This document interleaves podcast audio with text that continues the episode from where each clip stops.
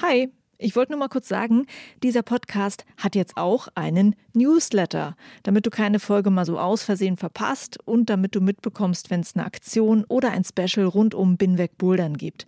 Den Newsletter, den findest du auf meiner Steady-Seite, das ist steadyhq.com slash binwegbouldern und natürlich auch auf binwegbouldern.de. Das war's. Viel Spaß mit dieser Folge. Wir haben die größte Dichte an Hallen in der ganzen Welt in einem Land und wir haben den größten Griffmarkt. In Deutschland? Ja, ja. Mhm. Und wir haben wahrscheinlich auch die meisten Schrauber der Welt in einem Land. Aber ist so dein Eindruck? Ja. Würde ich aber auch ganz viel Geld drauf wetten. Hi und willkommen zur Folge 116 von Binweg Bouldern. Ich bin Juliane Fritz und mein Gast ist Rootsetter Niklas Wiechmann. Warum Niklas? Ja, weil man vortrefflich mit ihm übers Route-Setting, über Boulderhallen, über Wettkämpfe und vieles mehr reden kann. Er hat Boulderhallen mitgegründet, unter anderem das Standwerk in Köln. Er gilt als einer der Vorreiter im New School-Routenbau. Er ist international unterwegs, um Boulder zu schrauben, um Leute im Routenbau zu unterrichten oder um für seinen YouTube-Channel spannende Videos über Routenbau zu machen. Ich hatte ein Interview mit ihm angedacht, in dem wir vor allem über seine internationalen Erfahrungen sprechen wollen was schwer ist, weil es dann doch einfach zu viele Dinge gibt, über die man mit ihm reden kann. Also sagen wir mal, wir haben einfach angefangen und es dann laufen lassen. Und du kannst davon ausgehen, dass es sich lohnt, diese doch etwas lange Folge anzuhören. Ganz viel Spaß dabei. Die Arbeit an diesem Podcast wird vor allem durch euch finanziert, durch Hörerinnen und Hörer, die bei meinem Podcast Crowdfunding mitmachen. Dafür ein ganz, ganz großes Dankeschön an euch. Das hilft mir sehr und ich freue mich immer mal wieder, neue Supporter zu begrüßen im Crowdfunding für Binweg Bouldern bei Steady. Aber ich will mich an dieser Stelle nicht immer nur bei den bedanken, die beim Crowdfunding mitmachen, sondern wirklich bei allen, die diesen Podcast hören, die anderen davon erzählen, die eine Folge teilen, die bei iTunes oder Spotify eine Sternchenbewertung dalassen, die mir persönlich schreiben und die mir Feedback und Themenwünsche geben. Vielen lieben Dank, dass ihr alle da seid und dass ihr meine Arbeit unterstützt. Und jetzt ab in die Folge.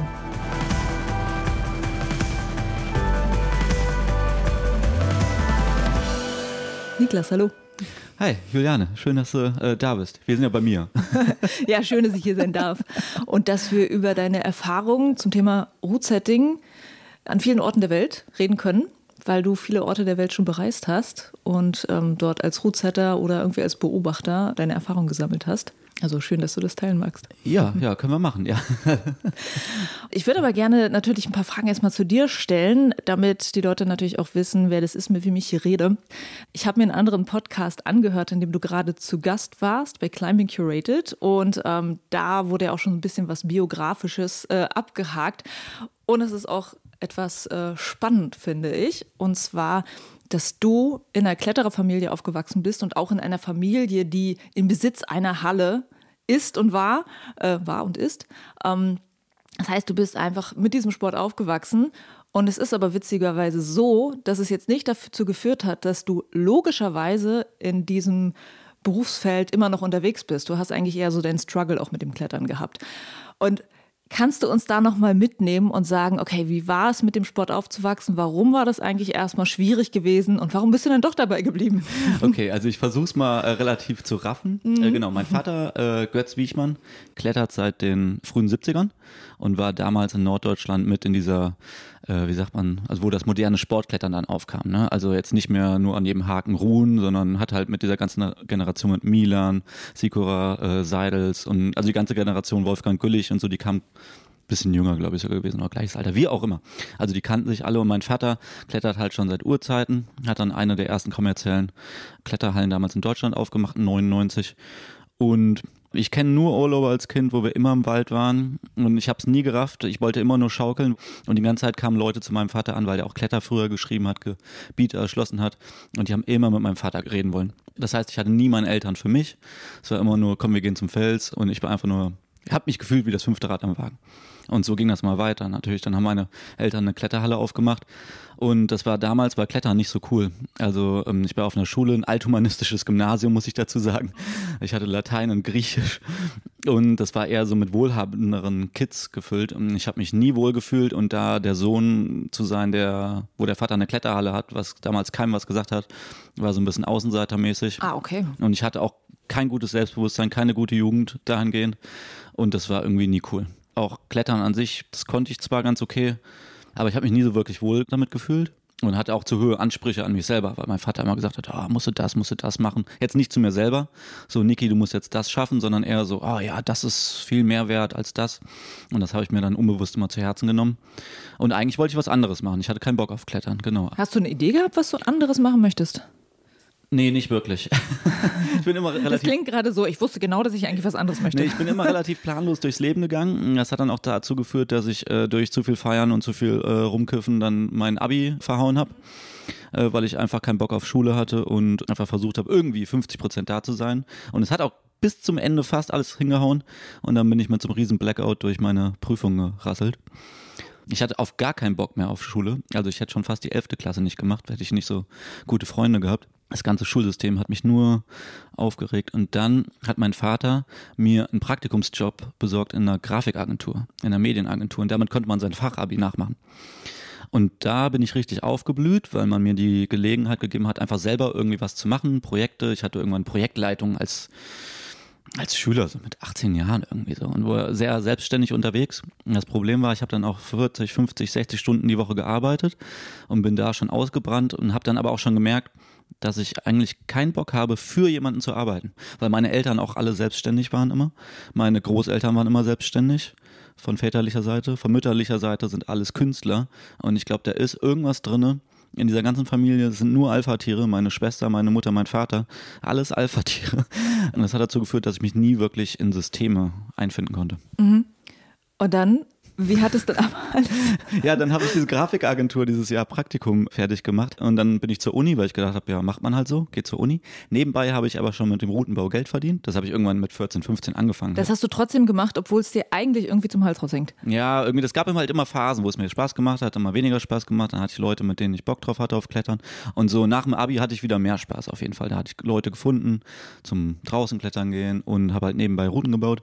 Und dann gab es halt auf einmal schon Geld dafür. Das war so, hast du sonst kein Geld oder im Studium, ne, gehst du halt viermal im Monat arbeiten, auf einmal hast du 800 Euro damals gehabt oder halt ein bisschen weniger. Und das war so, geil, 800 Euro, kaufst dir ein iPod von, ein paar Hosen, den Rest versäufst du und verraust du. Also, ist ja okay. der Hammer so als Student, weißt du? Ja, also das heißt aber, das ist einfach das, mit dem du aufgewachsen bist, was dir dann auf eine gewisse Weise auch leicht gefallen ist erstmal. Ja. Und dann nimmt man es halt mit irgendwie. Ja, genau. Ich habe es einfach mitgenommen, weil das die einfachste Art äh, war, Geld zu verdienen. Routen bauen, irgendwie Trainingskurse geben, an der Theke abhängen mit Leuten, die man mag, schon ewig lange kennen. Also in der Kletterhalle arbeiten ist ja an sich der beste Job, den es gibt, wenn man Bock hat auf Menschen. Mhm. Dann, wo waren wir stehen geblieben? Du warst noch an, der, an dieser Grafikschule. Ach, genau, genau, genau, da bin ich zur Uni gegangen. Da bin ich gar nicht klargekommen. Ich habe nicht gewusst, wofür, warum, wieso. Es war eher so. Was für ein Studiengang sollte es sein? Ich hatte Germanistik, äh, Politikwissenschaften. Ach, das ist so ein klassischer Studiengang, für, wenn man gar nicht so genau weiß. nee, das, das, nee, das ist ganz böse, weil ich auch sowas ähnliches studiert habe. Also, ähm. Mich interessiert es schon. Ne? Also ich, ich, bin schon extrem geschichtsinteressiert und Deutsch, deutsche Sprache, wo das alles herkommt. Das interessiert mich schon alles. Aber es war eher so, ich ich war dann da drin in diesem Studiengang und es war viel zu verwirrend, wie man sich halt, also für mich war das zu verwirrend. Wo meldet man sich an, wofür eigentlich? Und dann sitzt man da drin, warum macht er hier das Studium? Und dann war für mich eigentlich klar, wenn ich irgendwo mit Geld verdienen wollte, dann muss ich gar nicht zur Uni gehen, dann bringe ich mir das einfach selber bei. So eine leicht arrogante bis äh, dämliche Herangehensweise hat mich eigentlich durchs ganze Leben mit, mit, mit wenig Nachdenken bis dahin gebracht, wo ich jetzt bin.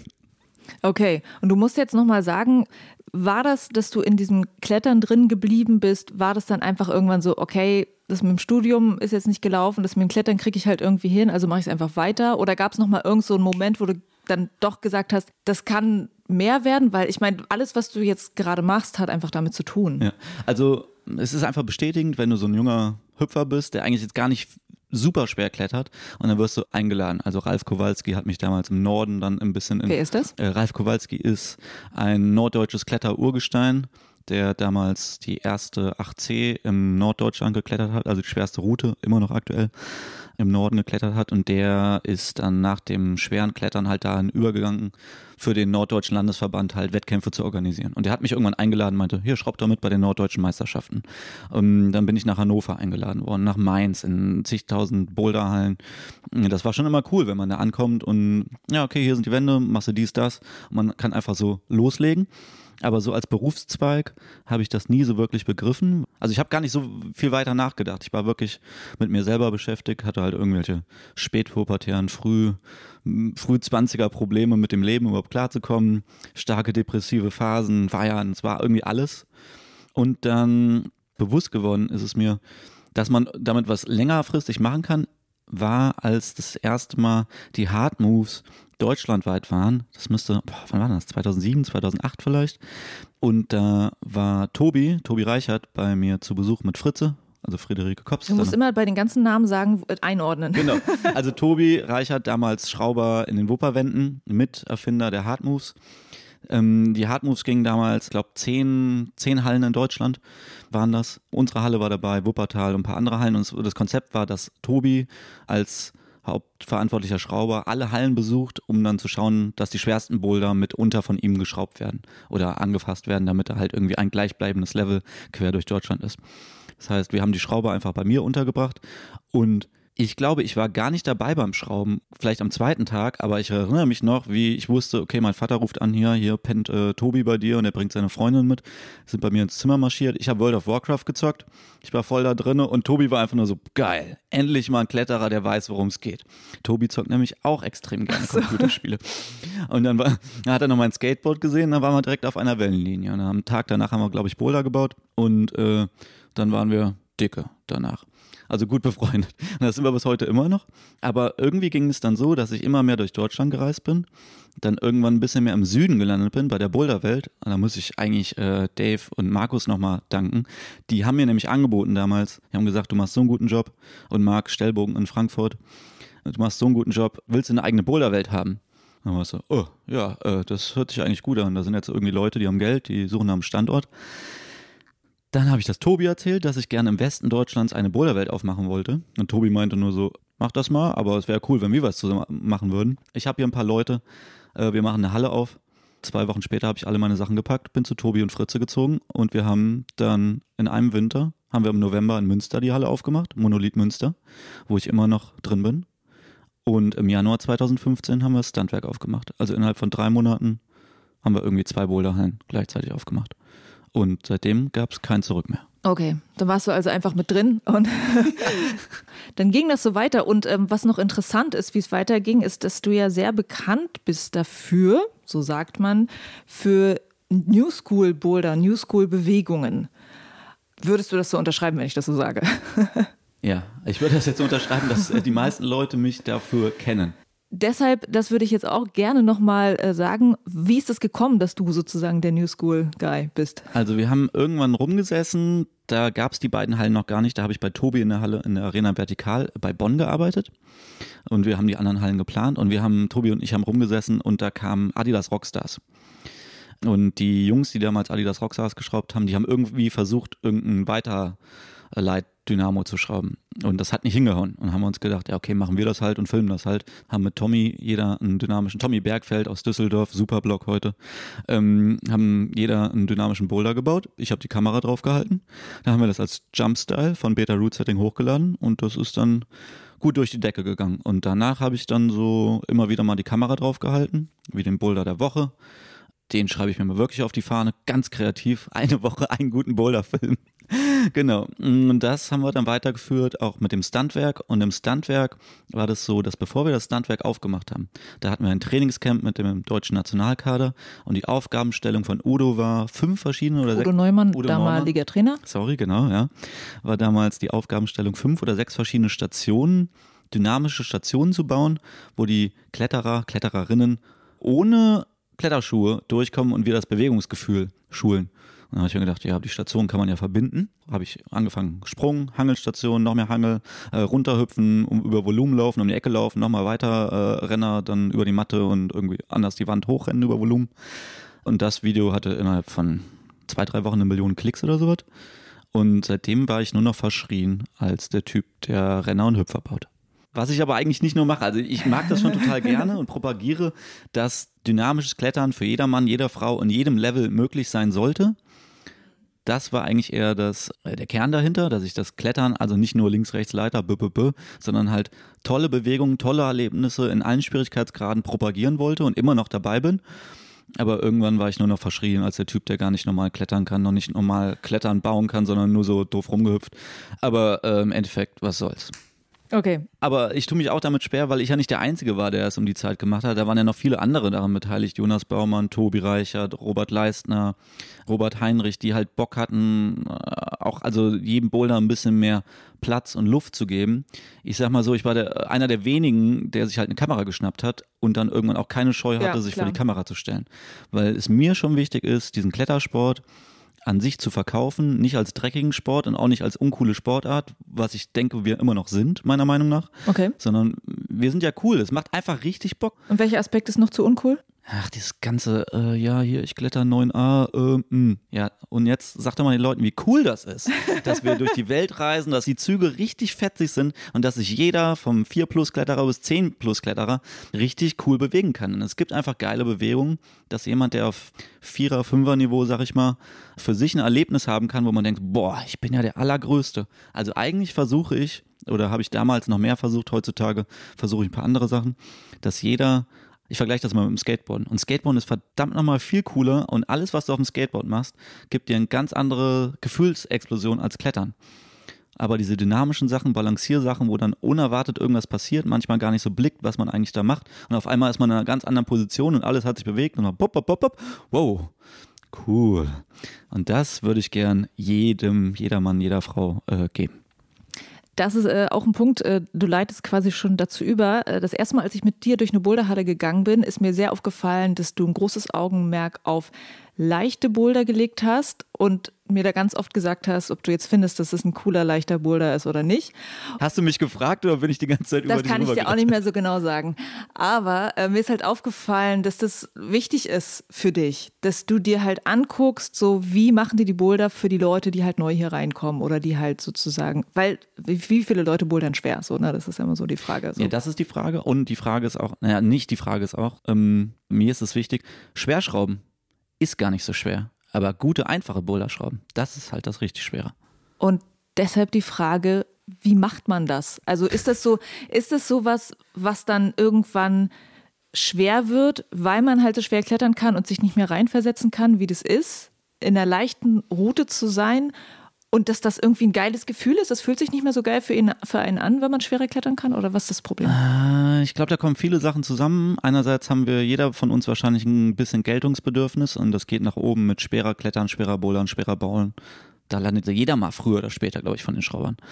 Aber bei mir geht es auch darum, dass ich mich einfach wohlfühlen will und dass ich zum Glück in meinem Leben oder in meiner Arbeit irgendwie so einen Sweet Spot gefunden habe, da, wo ich mich gerne bewege oder das, wo ich sage, das ist wirklich ganz egoistisch. Ich kletter am liebsten meine eigenen Boulder. Es gibt so ein paar andere Schrauber, die da auch rankommen oder das auf eine andere Art und Weise machen, wo ich sage, boah, ich fühle mich ja so verdammt gut. Aber meinen eigenen Bouldern fühle ich mich immer noch am besten. Und da habe ich Glück gehabt. Also meine Lieblingsbewegung, es gibt zwei Lieblingsbewegungen von mir und das ist beim Aufwärmen, wenn ich meine Ferse runterdrücke und meine Wade so warm wird. Man stretcht so ein bisschen die Wade. Und das, Okay. das, das liebe ich. Das heißt, ich laufe total gerne über Volumen. Das macht einfach total viel Spaß. Man drückt so ein bisschen runter, balanciert so ein bisschen, man muss sich konzentrieren.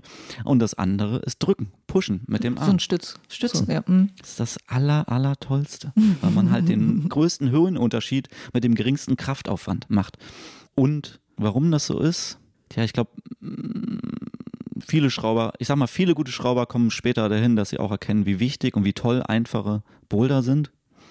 Und mir macht es einfach Spaß, auch Leute glücklich zu sehen. Das macht mir mehr Spaß, wenn fünf Leute über meinen Boulder da rumklettern und danach mit einem Lächeln runterkommen, sich unterhalten und irgendwie auf die Lösung kommen, als wenn ich jetzt irgendwie da einen schweren Boulder kletter. Das gibt mir nichts. Also verhältnismäßig für mich schwer. Das ist dann anstrengend im Kopf, man muss sich konzentrieren, kommt runter. Aber es ist nicht so, dass man sagt, oh, der war ja so hart, der war ja so geil, ich will den unbedingt nochmal machen. Mhm. Habe ich noch nie erlebt, habe ich noch nie jemanden gesehen. Das ist halt völliger Blödsinn. ähm, kann mir jeder das erzählen. Das ist immer so ein mentaler Kampf zum Sperrklettern. Ich bin ein bisschen neidisch auf die Leute, die sich so fokussieren können. Drei Monate nur zu einer Tour rennen. Aber für mich ist es auch völlig, sag mal, was ist los mit euch? Ihr verpasst so viel Zeug im Leben. Deswegen äh, mache ich gerne einfache Boulder. Da kriegt man auch mehr von. Mehr unterschiedliche Sachen. Und hast du da so ein paar Sachen, worauf du achtest, wenn du einen leichten Boulder hast? Also gibt es etwas, was man da sagen kann? Ja, also das ähm, ein gutes Mittel ist einfach den Fokus mehr auf die Füße zu legen prinzipiell gesehen, jeder, der gerade anfängt zu klettern oder noch nicht so stark ist und nicht so erfahren ist, hat halt einfach weniger Kraft in den Armen zum Ziehen. Aber laufen tun wir den ganzen Tag, können wir den ganzen Tag.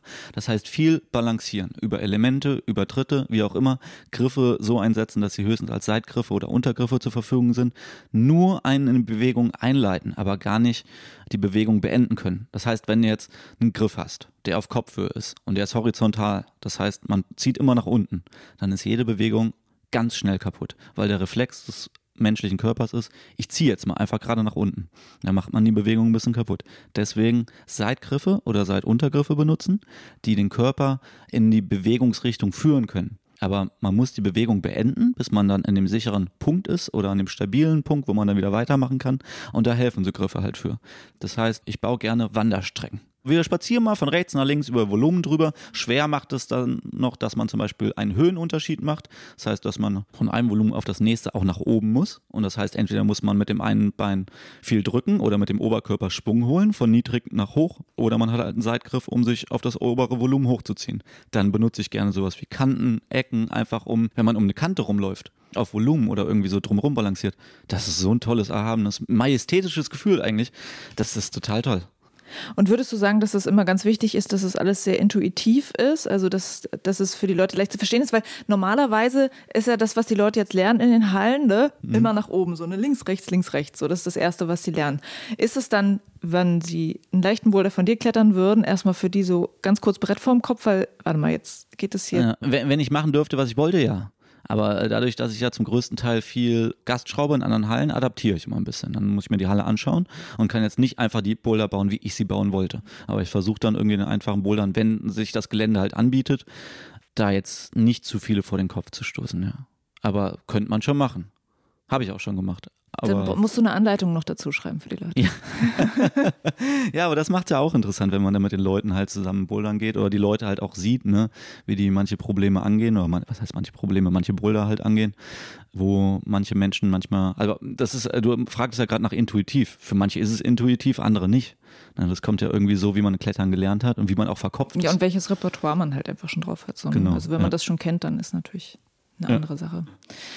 Genau.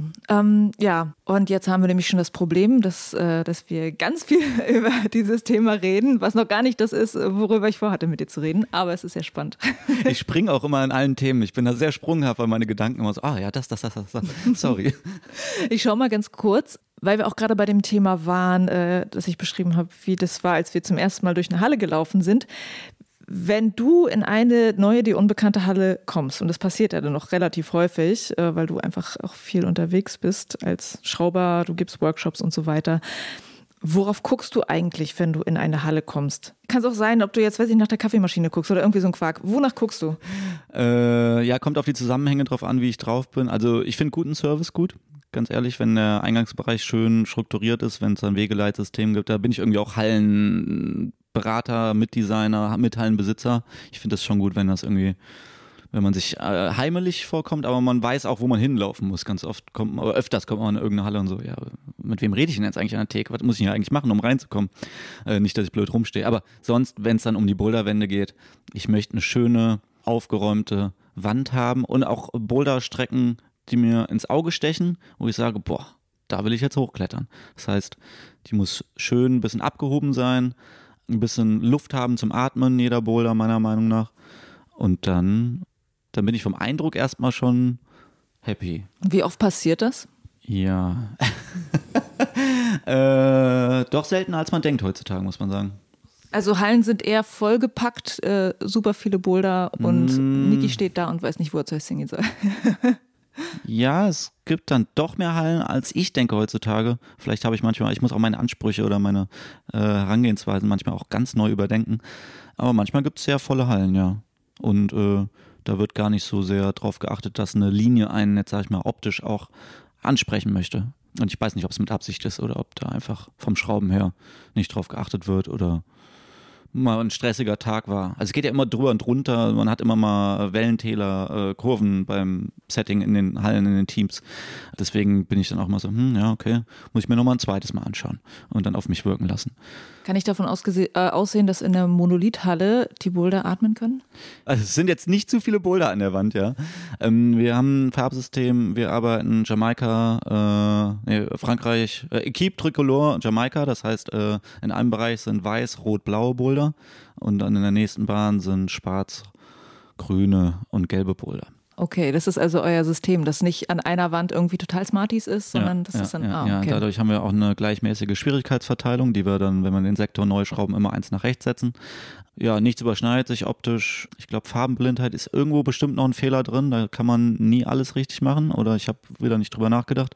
Aber das benutzen wir auch meistens, wenn wir äh, Hallen, also Kletterhallen neu einschrauben. Frankreich, Jamaika. Also in einer Hakenreihe sind dann schwarz, gelb, grün und die andere Hakenreihe ist blau, weiß, rot. Das ist äh, so von der Erfahrung her die besten Kontraste. Wer hat sich das ausgedacht, das System? Gute Frage. Ich will jetzt. Äh, ich habe es noch nie gehört. Vielleicht war es der Brenzinger, vielleicht war es auch jemand anders Schlaues. Ich würde jetzt einfach mal den Tom dafür feiern.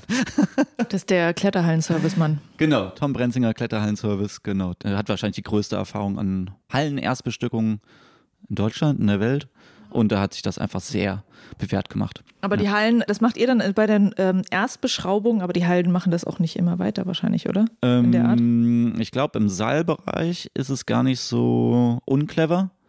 Im Boulder-Bereich sind wir, glaube ich, die einzigen in Deutschland, äh, die das so machen. Weil es ist jetzt nicht so, dass da die Welt untergeht, wenn man es anders macht. Oder es, ist jetzt, es gibt jetzt nicht unglaublich viele Vorteile, wenn man es anders, wenn man es so macht wie wir.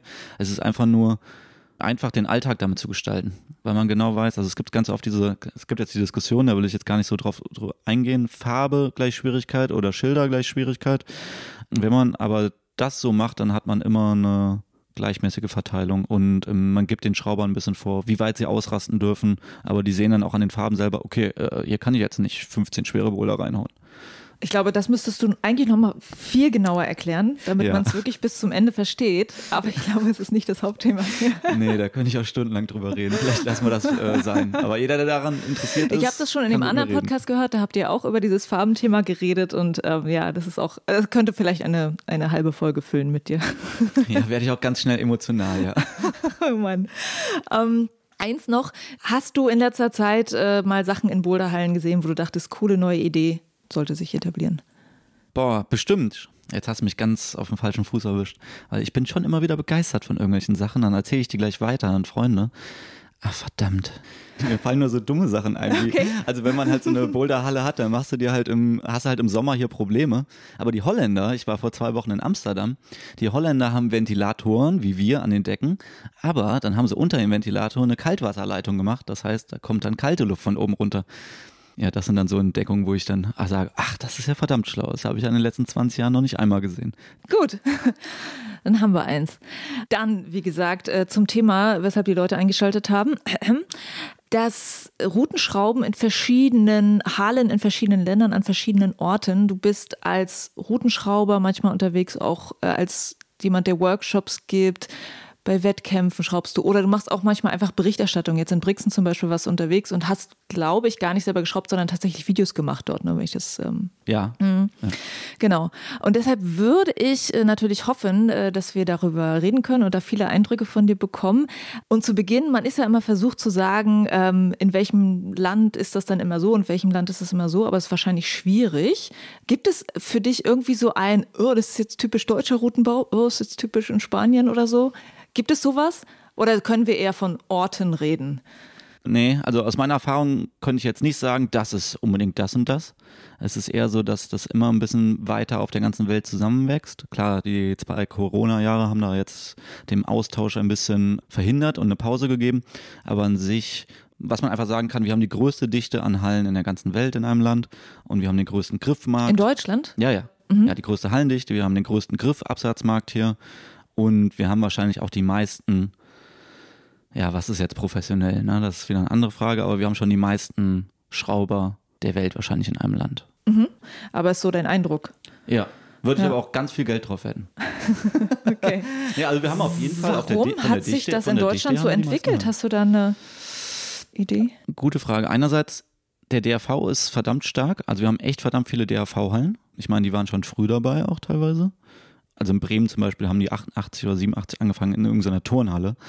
Aber äh, der DRV hat schon früh mit Hallen gebaut. Wir hatten auch früh kommerzielle Hallen. Äh, Bronxrock, Schimpanzodrom, Dortmund, der Klettermax. Ich weiß gar nicht, ob es den noch gibt.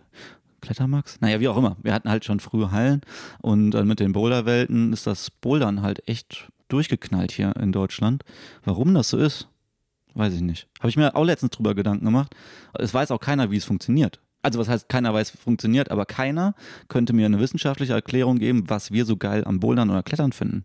Weil an sich ist nur Ziehen und Drücken das Gemeinsame. Aber die einen gehen gerne raus, die anderen klettern Platte, die anderen gehen Seilklettern, die anderen gehen Boulder. Aber es weiß überhaupt keiner, warum eigentlich. Ich würde gerne neuronale Untersuchungen machen. Warum eigentlich?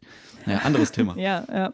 Aber es gibt ja, wenn man jetzt so die, diese Wettkampfszene anguckt, dann denkt man ja so, ähm, The Place to Be ist Japan zum Beispiel. Ja, für die Wettkämpfe, ja. Aber für dieses kommerzielle und, und das Hallenthema ähm, würdest du sagen, ist Deutschland schon. Ja, also krass, ich würde sagen, also von den Städten her ist es wahrscheinlich Paris, London, Berlin. Von den meisten Hallen und den meisten Eintritten auch. Mhm. Aber dadurch, dass wir nicht nur Berlin, sondern auch noch München, Frankfurt, NRW haben, man darf nicht vergessen, NRW ist eigentlich komplett in kommerzieller Hand. Ich glaube, im Siegerland irgendwo gibt es eine DRV-Halle, aber der Rest ist komplett kommerziell.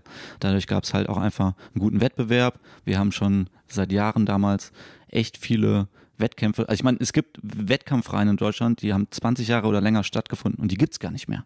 Also die Historie an ist, ist unglaublich. Und ähm, ja, warum, weiß ich nicht, aber ich weiß, dass wir einfach verdammt viele hier haben. Verdammt viele Kletterer, verdammt viele Hallen, verdammt viele Schrauber. Ich meine, es gibt ja nicht nur mich, sondern es gibt auch noch Kim Marschner, der schon in der zweiten Generation in der Kletterfamilie ist, eine eigene Halle hat. Äh, Benki ist so gesehen zweite oder dritte Generation. Also irgendwie zieht sich das hier so durch. Und ich glaube auch, weil Deutschland gar nicht so groß ist. Also die ganzen Generationen treffen immer wieder aufeinander und viele aus der Szene äh, machen schon seit Jahren in der einen oder anderen Funktion halt was miteinander. ja. ja das ist wirklich spannend. Äh, das, man, man, denkt natürlich, wenn man in einem Land lebt und das so hier so erlebt, denkt man, naja, normal ist halt hier so, äh, wird woanders wahrscheinlich auch so sein. Aber es ist interessant, dass du denkst, dass es dann noch da Unterschiede gibt. Ansonsten, gibt es für dich irgendetwas, wo du sagen kannst, gewisse Regionen, gewisse Orte haben typischerweise eher irgendwie so und so einen Routenstil? Also Routenstil, also es gibt unterschiedliche Arbeitsweisen international. Das kommt durch äh, Sicherheit und durch Bezahlung und wie auch immer. Ähm, Routenstil würde ich einfach schon mal pauschal sagen, das haben wir in Deutschland auch schon ein bisschen anders. Und ich glaube, ich weiß nicht, ob man das untersuchen kann oder ob andere Leute mir zustimmen, aber das kommt so ein bisschen auch durch die Lokalität, was drumherum ist. Natürlich hat man früher ein bisschen wie Felsklettern versucht zu schrauben, aber zum Beispiel im Norden wird, also sag ich mal Hamburg und Hannover, Grüße gehen hier ins Eskaladrom, die sind also irgendwie sehr kalkgeprägt. Und ich glaube, dadurch wird auch teilweise immer noch so ein bisschen auch so kalkkräftige Schlüsselstellen. Es gibt einfach ultrakräftige Boulder im Norden, die schrauben auch alles andere, aber die züchten absolute Mutanten. Hannover, äh, ja. Hamburg, also die Kids sind absolut physische Mutanten. Ja. Und ich glaube, das kommt so ein bisschen Kalk, Einzelstellen, Schrauberei. So hat es mal angefangen, hat sich dann ein bisschen verbreitert in alle Schraubstile. Aber wenn man in den Westen schaut, Wuppertal, Köln, Düsseldorf. Da gibt es unglaublich tolle, spannungsgeladene, weiche Bewegungen oder Leute, die das schrauben können, wie ein bisschen wie Fontainebleau. -mäßig. Und das kommt dann woher? Aus Blo. Okay. Gehe ich mal ganz stark von aus. Oder so, so, so erkläre ich mir das. Ja, ähm, aber es ist auch logisch natürlich. Man macht ja erstmal das, was man kennt. Das ist ja genau. das, was du. Ja. Und es gibt äh, mit Robert äh, Leistner, Mandala am Dresden halt auch dass da so tolle weiche Bewegungen mitunter entstehen. Im Süden dann wieder ein bisschen mehr Kalk geprägt. Vielleicht kommt es daher. Also in Sydney habe ich das ganz dolle gemerkt, denn in Sydney war die Kundschaft irgendwie, wirklich die Hälfte der Kundschaft war Draußenkletterer. Da musste ich dann auch erstmal gucken, okay, mit dem ganzen äh, Rumgedrücke und sowas hier, das ist totales Fremdland für die. Das heißt, wir mussten ganz, bei 100 Bouldern in der Halle ist es gar nicht so einfach zu schauen, dass man dann die Draußenkletterer mit den schweren Zügen, die man eher so statisch löst, wo man, wo es dann ums Sortieren der Finger geht, dass man die am Ball hält, aber trotzdem auch allen Leuten, die gar nichts mit Draußenklettern am Hut haben, die sich ein bisschen mehr bewegen wollen, sag ich mal, dass man denen auch einen guten Mix gibt.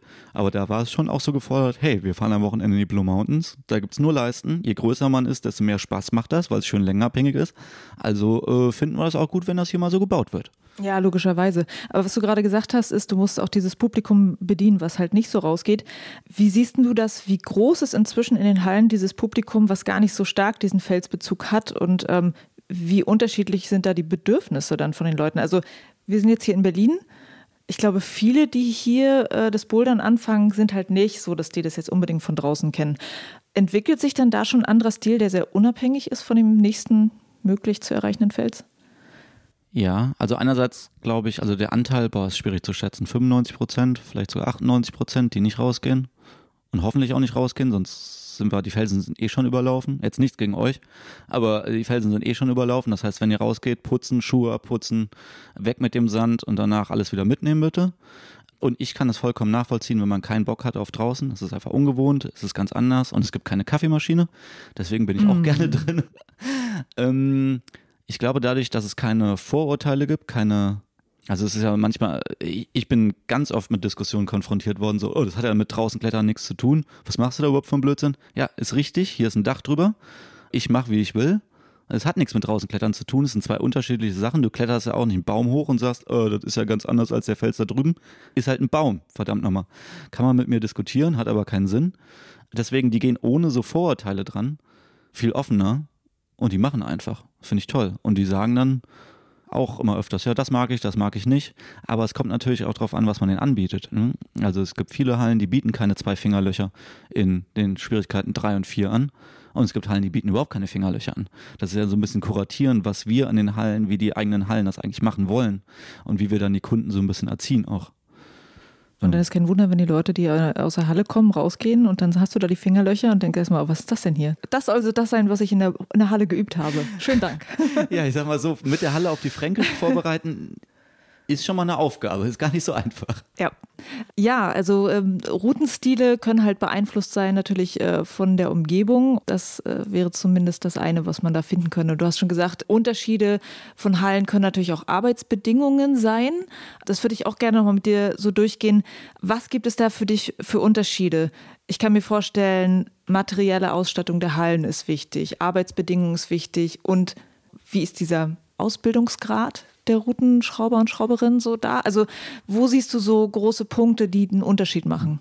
Also ganz grob in Deutschland ist es zum Beispiel so, schraubst du mit Schildern, die die Schwierigkeit vorgeben oder schraubst du mit der Grifffarbe, die die Schwierigkeiten vorgeben. Dann ist man einerseits schon ein bisschen beschränkter, andererseits muss man halt auch ein bisschen mehr rausholen. Aber was jetzt zum Beispiel, wenn man international schaut, ich war das erste Mal in London 2016 und da ging es noch zu wie bei uns Anfang der 2000er. Man wurde bezahlt pro Boulder. Das hat dazu geführt, dass ich gesagt habe, okay, zeig mir mal hier einen normalen Arbeitstag. Dann sind die alle da hinten in die Werkstatt gerannt, haben sich alle drei Griffe geholt und zwei Dritte. Dann ging das los mit den Dynamos. Zwei Griffe unten, zwei Dritte unten, ein Hast Griff du einen Boulder oben. fertig, kriegst Hast du Geld. Hast du Boulder fertig, sechs Pfund. Weiter geht's. Mm, und dann ist es kein Wunder, wenn man so schnell Boulder baut und wenn man das System so hat, man bezahlt pro Boulder, aber man hat keine ein Boulder bedeutet das und das, ein Boulder muss das und das beinhalten. Auf einmal hast du 54 Boulder da hängen von vier Leuten gebaut und das Ganze hat nur fünf Stunden gedauert. Und dann dachte ich so, boah, das äh, geht auch, aber Sinn macht es meiner Meinung nach nicht. Jetzt habe ich die Frage schon wieder vergessen. Was es sozusagen für Kriterien gibt, was beeinflusst, äh, wie unterschiedlich so die Boulder sein können. Genau, also Zeit, wie lange man bekommt, wie viele Boulder man eigentlich basteln soll. Und meiner Meinung nach auch, ob die Halle oder der die Chefschrauberin überhaupt, was heißt Anforderungen hat, ob die einen eigenen Stil haben. Es gibt genug Hallen, die sagen, mach mal. Und ich finde es gar nicht so schlecht, heutzutage vor allem, wo es immer mehr Hallen gibt und alles fühlt sich irgendwie gleich an, wenn eine Halle sagt, nee, das machen wir nicht, das gibt's nicht bei uns, dafür gibt's das hier bei uns und dafür sind wir bekannt, beziehungsweise das finden wir toll, wenn das hier bei uns angeboten wird. Das gibt es immer weniger, meiner Meinung nach. Das ist alles nur noch Kartoffelbrei und wir wollen alle abdecken, ist ja auch in Ordnung. Aber irgendwie finde ich es toll, wenn man eine Halle hat, ich sag mal, das K11. Das ist so eine kleine Doppelgarage in, In Köln, ne? In Köln. Mhm. Entweder man liebt es oder man hasst es. Es ist, es ist einfach toll. Es sind, man trifft sich, man klettert kreuz und quer, man muss direkt mit den Leuten in Kontakt kommen, weil man sich sonst in die Quere kommt. Es, es wird lecker Getränke angeboten, jeder kennt jeden und man kommt so direkt ins Gespräch und es ist nicht offen und die sauberste Halle der Welt, aber es hat halt Charakter und dann ist es halt so, ja, entweder ich fühle mich da wohl und dann geht es mir gleich richtig gut, ich treffe auch gleich die Leute mit dem gleichen Vibe, ja, oder nicht, dann musst du halt in so eine große Halle gehen, die vielleicht alles abdeckt. Und ich finde, das fehlt uns heutzutage. Also, dass, dass es eine Halle gibt mit einem ganz eigenen Charakter Ja. und nicht sozusagen alles gleich. Ist es nicht ein bisschen widersprüchlich mit dem, dass du auch sagst, so, hey, hier sollen alle herkommen und ihren Spaß haben? Ja, auf jeden Fall ist das widersprüchlich. Aber ich sag ja, wenn es meine Halle wäre oder wenn es nochmal eine Halle gäbe, wo ich dann komplett machen dürfte, was ich wollte, dann würde ich das, glaube ich, heutzutage ein bisschen begrenzen. Ich würde eine schöne Boulder-Boutique aufmachen, 40, 50 Boulder, fängt irgendwie beim dritten Grad an, keine links, rechts, keine Leihschuhe, keine Getränke, da wird einfach nur gebouldert. Also, dass es irgendwann so viele Boulderhallen gibt, aber ganz kleine und das ist so wie deine Lieblingskneipe, wo du sozusagen den Drink nur so auf die Art Ja, das Weise. wird, mich- mich nochmal äh, begeistern. Das fände ich schon ganz nett, so einfach als Alternativprogramm. Aber an sich, was so ein Charakter vorgibt, ist halt einfach, äh, was der, die Chefschrauberin will und ob die Halle halt irgendwie ein Programm hat, eine Agenda. Äh, ist natürlich schwerer, wenn die Halle 400 Bulle hat. Ne? Äh, Wie sieht so eine Ansage aus? Also, wenn du als Gastschrauber in eine Halle kommst, wie wird denn das so kommuniziert, dass das gesagt wird, okay, nur das, nur das? Kannst du das mal so beschreiben? Also, ne, Ja, die bin- meisten sind, äh, waren noch nie in der Situation. Ja, das, ja, da bin ich in einer ganz komischen Position. Ich darf ganz oft machen, was ich will. Mm, Äh, das klingt eigentlich gut für dich. Ja, so. ja, klar, klar, klar. Aber äh, ich kann, warte mal, wie- wann ist denn das das letzte Mal passiert? Also, naja, eine, kuratierte Ansage ist dann halt zum Beispiel so, wir brauchen jetzt einen Sechser, also Level 6 von Level 8, hier an der Stelle und äh, es sollte irgendwas Dynamisches sein, ein Sprung sein, weil wir in Level 5 schon so eine Art Sprung haben, in Level 7 so eine Art Sprung. Das heißt, uns fehlt so eine Art Level 6 Sprung. Und das ist schon gut, wenn ein Chefschrauber sowas auf dem Kasten hat. Das heißt, meine Erwartungen sind schon total niedrig heutzutage, weil ich genug Leute kenne, die ihre eigene Halle nicht auf dem Schirm haben. Ja, aber so sieht ganz grob eine Ansage aus. Und dann brauchen wir hier noch was in Level 2, 3. Versuchte mal was ganz Kreatives rauszuholen, weil wir bisher nur langsame Boulder haben. Und dann liegt es an mir, äh, mir alle Volumen dafür zurechtzulegen, um da Level 2 oder Level 3 Abenteuerweg zu gestalten, der halt für alle da ist. Aber wie ich das dann mache, ist dann mir überlassen. Okay, lass uns mal, wenn wir bei diesem Thema sind, so diese Anforderungen von Hallen vielleicht doch nochmal an die verschiedenen Orte gehen, an denen du warst. Wie ist dir das denn aufgefallen, weiß ich nicht, wenn du eine Halle von Chris Schammer irgendwie bei der Erstbeschraubung dabei bist, wie fällt dir das auf, wenn du, du warst in Australien ganz lange? Geh mal in so ein paar Beispiele rein und sag, okay, du bist da jetzt gewesen und du sollst da jetzt loslegen. Was sind die Anforderungen, die vielleicht anders sind, als du es hier aus Deutschland kennst? Also in England war es zum Beispiel so, dass die Leute gewohnt waren, unglaublich viele Boulder am Tag zu bauen. Das haben wir früher mal gemacht. Ja, hattest also, du gesagt, also ja. früher zum Beispiel in Mainz, äh, Grüße ans Blockwerk. Ich glaube, die bauen immer noch äh, manchmal in Circuits. Das heißt, eine Farbe wird an einem Tag umgeschraubt. Ich weiß nicht, ob es noch so ist, aber früher war das mal mehr gang und gäbe. Und dann war es so, dass ich beim ersten Gastauftrag da 20 Boulder von 6B bis 6C gebaut habe. Und beim zweiten Mal irgendwie 5C Boulder, 28 Stück an einem Tag. Richtig dulli, also richtig dumm auch im Nachhinein, weil die Qualität kann man da nicht mehr halten. Habe ich auch selber gedacht, je mehr, desto besser. Und so war das in England teilweise auch noch. Da wird im Norden auch zum Beispiel immer noch mehr verlangt an Quantität als im Süden, das heißt London. Ähm, da wird als Gastschrauber schon verlangt, dann im Norden Englands, dass du 15 Boulder am Tag baust und dein Haus selber testest und dass das hinhaut. Jetzt in London Da, wenn ich mir anhöre, wie hier gearbeitet wird, dann wäre das eigentlich schon fast ein No-Go, oder? Also das, da ist es so, immer so äh, wichtig, schon mehr Zeit reinzubringen, plus dass auch andere das auf jeden Fall testen müssen. Ja, ja, und ich sag mal so, da hat sich das bei uns ein bisschen runtergepegelt und es sind nur noch einige wenige bereit oder auch überhaupt fähig, irgendwie äh, 15 Boulder am Tag irgendwo reinzutackern. Das ist ja wirklich Tackern-Montage dann. Aber trotzdem noch gutes Zeug dabei teilweise, je nachdem, wie gut du halt bist. Im Süden Londons hat sich so ein bisschen aufgelockert auf sechs bis acht Boulder. Aber in Australien war das zum Beispiel auch so. Und in Australien, da sind es immer noch drei bis vier Boulder den Tag. Es kommt aber auch daher, dass sie zum Beispiel arbeitstechnisch, arbeitssicherheitsmäßig keine Leitern an die Wand lehnen dürfen. Da gibt es nur zwei Hallen, die das machen und die anderen Hallen denken, äh, Australien ist das meist das Land mit den meisten Sicherheitsgesetzen. Man denkt ja mal, bei uns in Deutschland wäre hier irgendwie ordentlich was los, aber Australien, da geht es ab. Da, da kannst, kannst, du nicht mehr auf den Lift steigen, einfach so ohne Helm und Gurt oder sowas. Man muss immer so Plattformleitern haben und die Plattformleitern müssen immer auf zwei Holzbrettern stehen. Das heißt, die Leitern da hin und her zu schieben, den ganzen Tag, das ist schon, als hätte ich drei Boulder gebaut, so anstrengend ist das. Und dann kommst du manchmal nicht ganz an die Wand, weil diese Plattformleitern ja auch von der Wand wegstehen. Aber dadurch baut man dann auch weniger Boulder. Dann ist es in Tra Australien zum Beispiel auch so, dass es ultra heiß ist. Im Sommer ist es da in den Hallen bis 38 Grad warm. Und das heißt, alle Plastikgriffe, alles, was aus PU ist, kann man einfach um die Ecke biegen. Wenn ihr mal in die Hallen geht, fasst mal die Steine an. Es gibt welche, die fühlen sich ein bisschen kälter an, wie Stein. Das ist Polyester. Das äh, könnte unter Umständen brechen. Und dann gibt es diese glitschigen Griffe und Tritte, die manchmal auch Dual-Tech sind, also glatt auf einer Seite. Das ist PU, Polyurethan. Das ist Plastik. Und je nachdem, wie heiß das ist, und in Australien verbiegt sich das. da passt man mal nicht auf, zieht einfach mal irgendjemand dran, dann hat man irgendwo eine Dulle drin in einem Griff, wo vorher gar keine Dulle drin war. Jetzt bin ich schon wieder abgeschwiffen. Nee, aber interessant. Also äh, Sicherheitsbestimmungen sozusagen im Land haben dann auch natürlich einen Einfluss, logischerweise. Ja, ja. Und, okay. und, in Singapur zum Beispiel ist es so, da bauen die ganz entspannt vier bis fünf Boulder, jeder Schrauber den Tag. Aber da hatten die teilweise eine Quantität drin, dass Freunde von mir fünf Tage am Stück gebaut haben acht Jahre am Stück. Jeden Tag wird Buller oder Routen gebaut. Da ist halt eine ganz andere Leistungsgesellschaft. Da wird gar nicht zum Spaß haben geklettert. Größtenteil in Asien ist das so. In Japan ist es auf jeden Fall so. Aber in Singapur zum Beispiel, die Schwierigkeitseinteilung in den Hallen wird nicht wie bei uns gemacht. Ja, das könnte Fontainebleau-Style sein oder Fontainebleau-Grad oder Schweizer Grad oder was auch immer. Da wird äh, kategorisiert nach Intermediate, Open und Professional. Da wird danach also die Schwierigkeitseinteilung ist danach, was die Kompkleiber klettern würden. Weil da 70 Prozent teilweise der Kundschaft Wettkämpfe klettern. Ja, interessant. Thema Arbeitsbedingungen, hast du jetzt äh, schon gesagt, da gibt es Orte, da musst du halt wahnsinnig viele Boulder schrauben, weil es einfach auch finanziell sonst überhaupt gar nicht für dich funktionieren würde. Dann wieder Orte, wo einfach mehr möglich ist. Wo würdest du sagen, hast du bisher so am die luxuriöseste Situation gehabt, dass man sagen kann, ey, ich kann mir mal, weiß ich nicht, einen halben Tag für einen Boulder Zeit nehmen, weil das ist mein Job jetzt hier gerade? Gibt es sowas? Ja, das war in Australien, weil ich da auch äh, teilweise, nicht teilweise, sondern ich habe da als Routenbauer slash äh, Berater gearbeitet und Ausbilder für die Teams. Und dann habe ich das schon regelmäßig gemacht, dass wir Projekttage haben. Also ich sag mal so, früher war es so, dass man am meisten lernt, wenn man Wettkämpfe geschraubt hat, weil man da irgendwas Neues ausprobiert. Oder wenn man eine eigene Halle hat, dann kann man sich halt hinsetzen, irgendwas Neues ausprobieren. Wenn man jetzt, wenn ich als äh, Gastschrauber in eine Halle komme und sage, oh, ich will jetzt das unbedingt mal ausprobieren, am Ende dauert das vier Stunden, dann passt das nicht in den kommerziellen Rahmen. Da kann es schon mal sein, dass der äh, Chefschrauber dann sagt, hier jetzt aber zackig, zackig, keine Experimente mehr.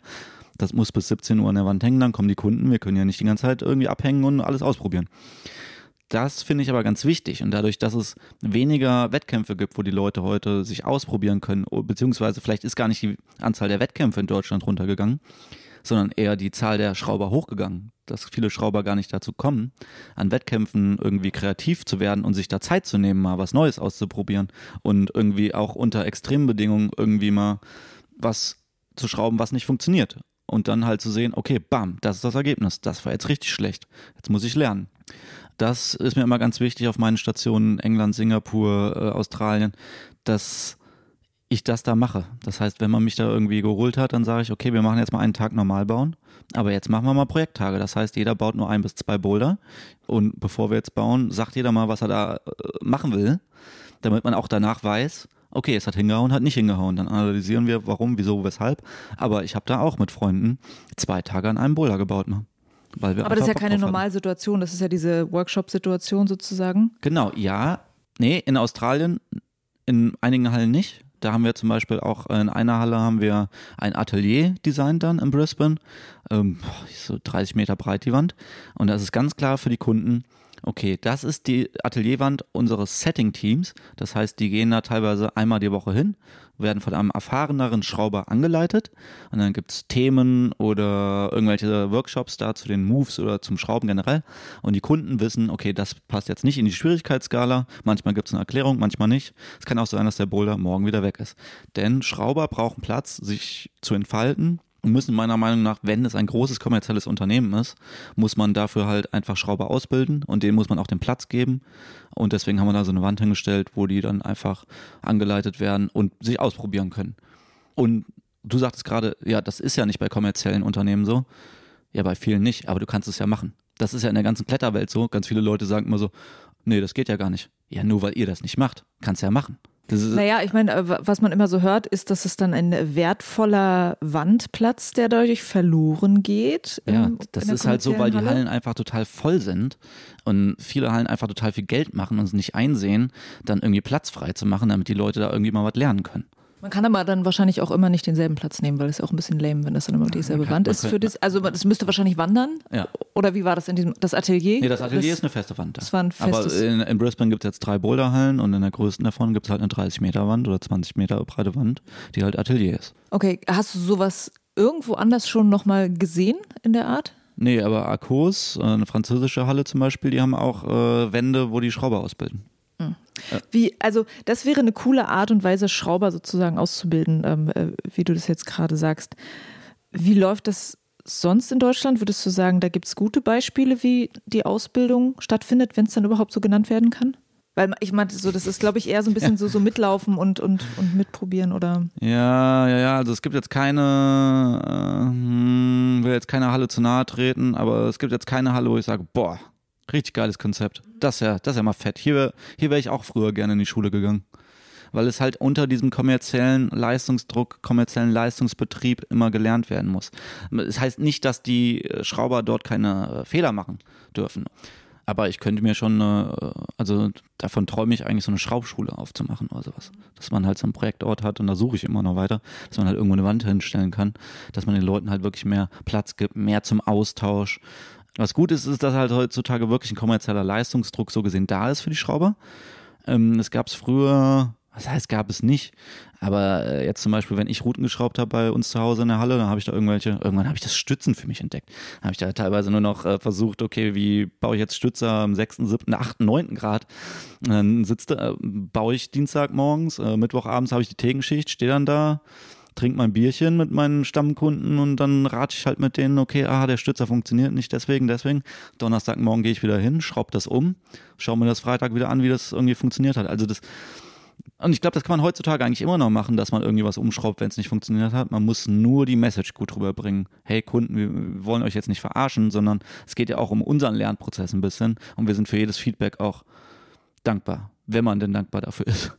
Das finde ich interessant. Ich habe so das Gefühl, das ist auch so eine Grundphilosophie, ob man das macht, dieses Umschrauben oder nicht. Weil ich ja. habe schon mit Hallenbetreibern geredet, die gesagt haben, ja natürlich schraube ich das um, wenn ich sehe, dass die Kunden da irgendwie dran, also einfach nicht weiterkommen.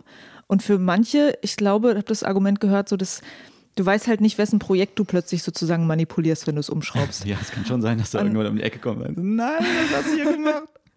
Also das ist eine Grundsatzentscheidung einfach. Ja, das ist eine Grundsatzentscheidung. Ja, ja. Genauso wie ich meine, dass ich es gut finde, wenn eine Halle halt einfach eine Philosophie hat. Mhm. Kannst du noch was reden über, ähm, wie die Hallen so aussehen, wie die materielle Ausstattung von Hallen ist, wo du so unterwegs warst? Was ist dir da in irgendeiner Weise aufgefallen, anders als man es jetzt hier vielleicht kennt? Ja, also das ist noch gar nicht so lange her, das muss man wirklich sagen. Wir haben 2010, also mit der Boulderwelt Ost damals, das war die erste größere Halle in Deutschland. Und ich glaube, damals gab es schon in Amsterdam das Monk, was jetzt, ich war jetzt vor zwei Wochen da, ist nicht so groß wie die Boulderwelt Ost gewesen. Und in anderen Ländern kam diese Entwicklung dahin zu größeren Hallen einfach ein bisschen später. Kommt natürlich auch darauf an, ob man so Immobilien überhaupt findet. Und, aber in Australien war es so, in Singapur ist auch so, dass man halt einfach, in Singapur ist man vom Platz einfach beschränkt, die Hallen sind ein bisschen kleiner. Und in Australien war es so, dass die ersten Hallen da so, ja, 400 Quadratmeter Wandfläche hatten. Aber die Leute denken immer so, ah ja, da geht ja gar nichts ab. Ja, die schleusen aber auf 300 Quadratmeter 400 Kunden am Tag dadurch. Das machen bei uns teilweise große Hallen mit 1000 Quadratmeter. Und die sind dann erst ein bisschen später dahinter gekommen, okay, dass man äh, nach Deutschland gekommen, haben wir uns das angeschaut, okay, wir haben die Hallen so und so. Und jetzt bauen die auch immer größere Hallen dort. In Australien zum Beispiel gibt es in Melbourne eine Halle Blackburn heißt die, Urban Climb Blackburn. Die ist fast so groß wie Innsbruck, aber komplett privat. Da ist nichts Stadt, nichts KVÖ, keine staatliche Unterstützung. Da wurde einfach eine riesige Lead- und Boulderanlage hingestellt. Also die holen auf und die haben professionelle Arbeitsbedingungen, weil die in Australien zum Beispiel gibt es drei verschiedene Unternehmen, nee, vier sogar, vier Boulderhallen, die mindestens drei bis vier Standorte haben. Das heißt, die arbeiten auf ganz anderem Level. Die brauchen nämlich viel mehr Schrauber und viel mehr professionelles Personal als wir. Aber warum? Also warum brauchen die deshalb viel mehr Professional? Es gibt es ja hier auch, dass es so, ähm, so eine Ketten gibt sozusagen. Ja, jetzt gibt es das so. Das, äh, die Boulderwelt gab es schon immer und jetzt gibt es Banky mit den Einsteins und die Urban Apes gibt es auch, die jetzt acht Hallen haben. Aber die kommen jetzt da an den Punkt, zum Beispiel äh, viele Hallen, dass man halt dann mehrere Teams braucht und dann weiß, okay, wenn ich jetzt, ich kann ja nicht einfach jeden x-beliebigen Schrauber, Schrauberin nehmen, sondern muss ja auch in die Philosophie der Halle passen, muss wissen, wofür steht die Halle, äh, wie wird bei uns geschraubt, wie sind die Farben und äh, wie leben wir eigentlich das Schrauben bei uns. Und das ist gar nicht so einfach. Heißt es, das machen die in Australien sozusagen schon sehr gut? Ja. Würdest du sagen, dass das. Ja, ja, sorry, das wollte ich jetzt damit sagen. Sorry, alle deutschen Hallen. Nee, noch nicht mal sorry. Und dass das aber bei uns sozusagen nicht unbedingt so der Fall ist? Äh, ähm, kann ich jetzt gar nicht sagen, weil ich nicht so einen großen Einblick habe in die Boulderwelt, in die Urban Apes und in Bankys Hallen. Aber das machen die verdammt gut da unten, finde ich. Im Vergleich in England war das auch schon so. Und da zum Beispiel. Wie würde sich das denn, wie anders würde sich das für mich anfühlen, wenn ich da reinkomme? Woran merke ich das? Es ist erstmal so, zum Beispiel in Australien, dass viele Hallen sehr Membership geprägt sind. Es geht gar nicht so darum, ich meine, wir wohnen ja in Berlin, da gehst du jeden Tag mal in eine andere Halle. Und jetzt ist aber auch die Frage, mal ganz aus dem Nichts raus, was bietet denn eigentlich irgendeine Halle hier in Berlin an, außer Bouldern? Ja, also fällt dir irgendwas ein jetzt? Yoga. Jetzt komm mir bitte nicht mit Yoga. Also sag, sag mir mal irgendeine Halle, die hier irgendwas tut, außer nur Bouldern. Äh, das ist eine wirklich sehr gute Frage. Ich habe natürlich jetzt gerade die Perspektive, dass ich zum Beispiel danach gucke, was wird für Kinder geboten, ja. nicht wahr? Ja, ja genau. Du bist ja. äh, Mutter mhm. geworden vor ein paar Monaten. Das heißt, genau, nach was würdest du denn jetzt suchen? Ich würde jetzt immer gucken, kann ich da auch mit dem Kind hingehen? So, was wird für Kinder geboten? So, und dieser, dieser, den hat man natürlich vorher nicht, aber jetzt sehe ich zum Beispiel, gehe ich in die Brightside, ach guck mal, hier ist ein Kinderbereich, ach wie geil, draußen ist es auch total super für Kinder. So, ja. Aber äh, wahrscheinlich nicht allzu viel, ne? Wird wahrscheinlich, also ich, kann es jetzt nicht garantieren für Australien, aber da gibt's halt, ne, da wird halt einerseits äh, Member wird da mehr geboten, das heißt, du wirst begrüßt, warst du schon mal bei uns? Ah, nicht, dann schauen wir uns mal die Demo an, wir führen nicht in der Halle rum, äh, so springt man ab, das sind die Schwierigkeitsgrade. Also man Und, wird mehr an die Hand genommen. Ja, man sozusagen. wird richtig an die Hand genommen. Weißt Natürlich du, als ich das erste Hallen, Mal in einer Halle, in der ich oft bin, mhm. mir äh, so eine Jahreskarte gekauft habe, weil ich dachte so, ne, das mache ich jetzt hier und ich habe irgendwie erwartet, dass ich irgendwie so mein eigenes goldenes Schließfach bekomme. Und ich habe es nicht bekommen. Du bist einfach nur irgendjemand, der da mal äh, schnell viel Geld auf ja. den Tisch gehauen hat. Und ich, ich sage auch nicht, gar nicht, dass das so viel besser ist, aber ich finde, es ist toll zu sehen, dass es woanders auch anders zugeht. Ich hatte jetzt australische Freunde wieder zu Besuch vor zwei Wochen und die haben so eine ganze Hallentour gemacht. München, Chemnitz, Berlin, dann sind wir nach Köln, nach Amsterdam. Und die waren so, also in keiner einzigen Halle hat man uns gesagt, nachdem wir bezahlt haben, wo es wo eigentlich die Umkleiden sind, wie das Schwierigkeitssystem ist und wo es zur Wand geht. Da dachte ich so, ja, stimmt. Richtiger Schrottservice, den wir teilweise anbieten, weil wir übersaturiert sind. Ob jetzt zwei Kunden äh, nicht ganz begeistert rein oder rauslaufen, kann es doch scheißegal sein. Die Hallen sind alle so voll. Müssen wir uns einfach mal so einsehen, vors Gesicht halten. Also da gibt es in Australien ganz tollen anderen Service- und Community-Gedanken. Okay, interessant, ja. Ähm, was ich, äh, ich glaube, es war ein Artikel auch im Root Setting Magazin gewesen, wo es dann zum Beispiel erklärt wurde, die ähm, Arkos-Hallen in Frankreich, dass die zum Beispiel auch sehr darauf Wert legen, dass es auch ein Ort ist, im Bezirk, wo die Halle ist, wo auch Leute einfach so mal hinkommen würden, um ja. zu essen. Ja. So, sowas, ja. ja. Wo ich dann so dachte, klingt für mich super nett. So. An solchen Ort würde ich wahrscheinlich auch gehen, ja, selbst wenn ich nicht bouldern würde. Ja. Kennst du solche Konzepte sonst noch irgendwie?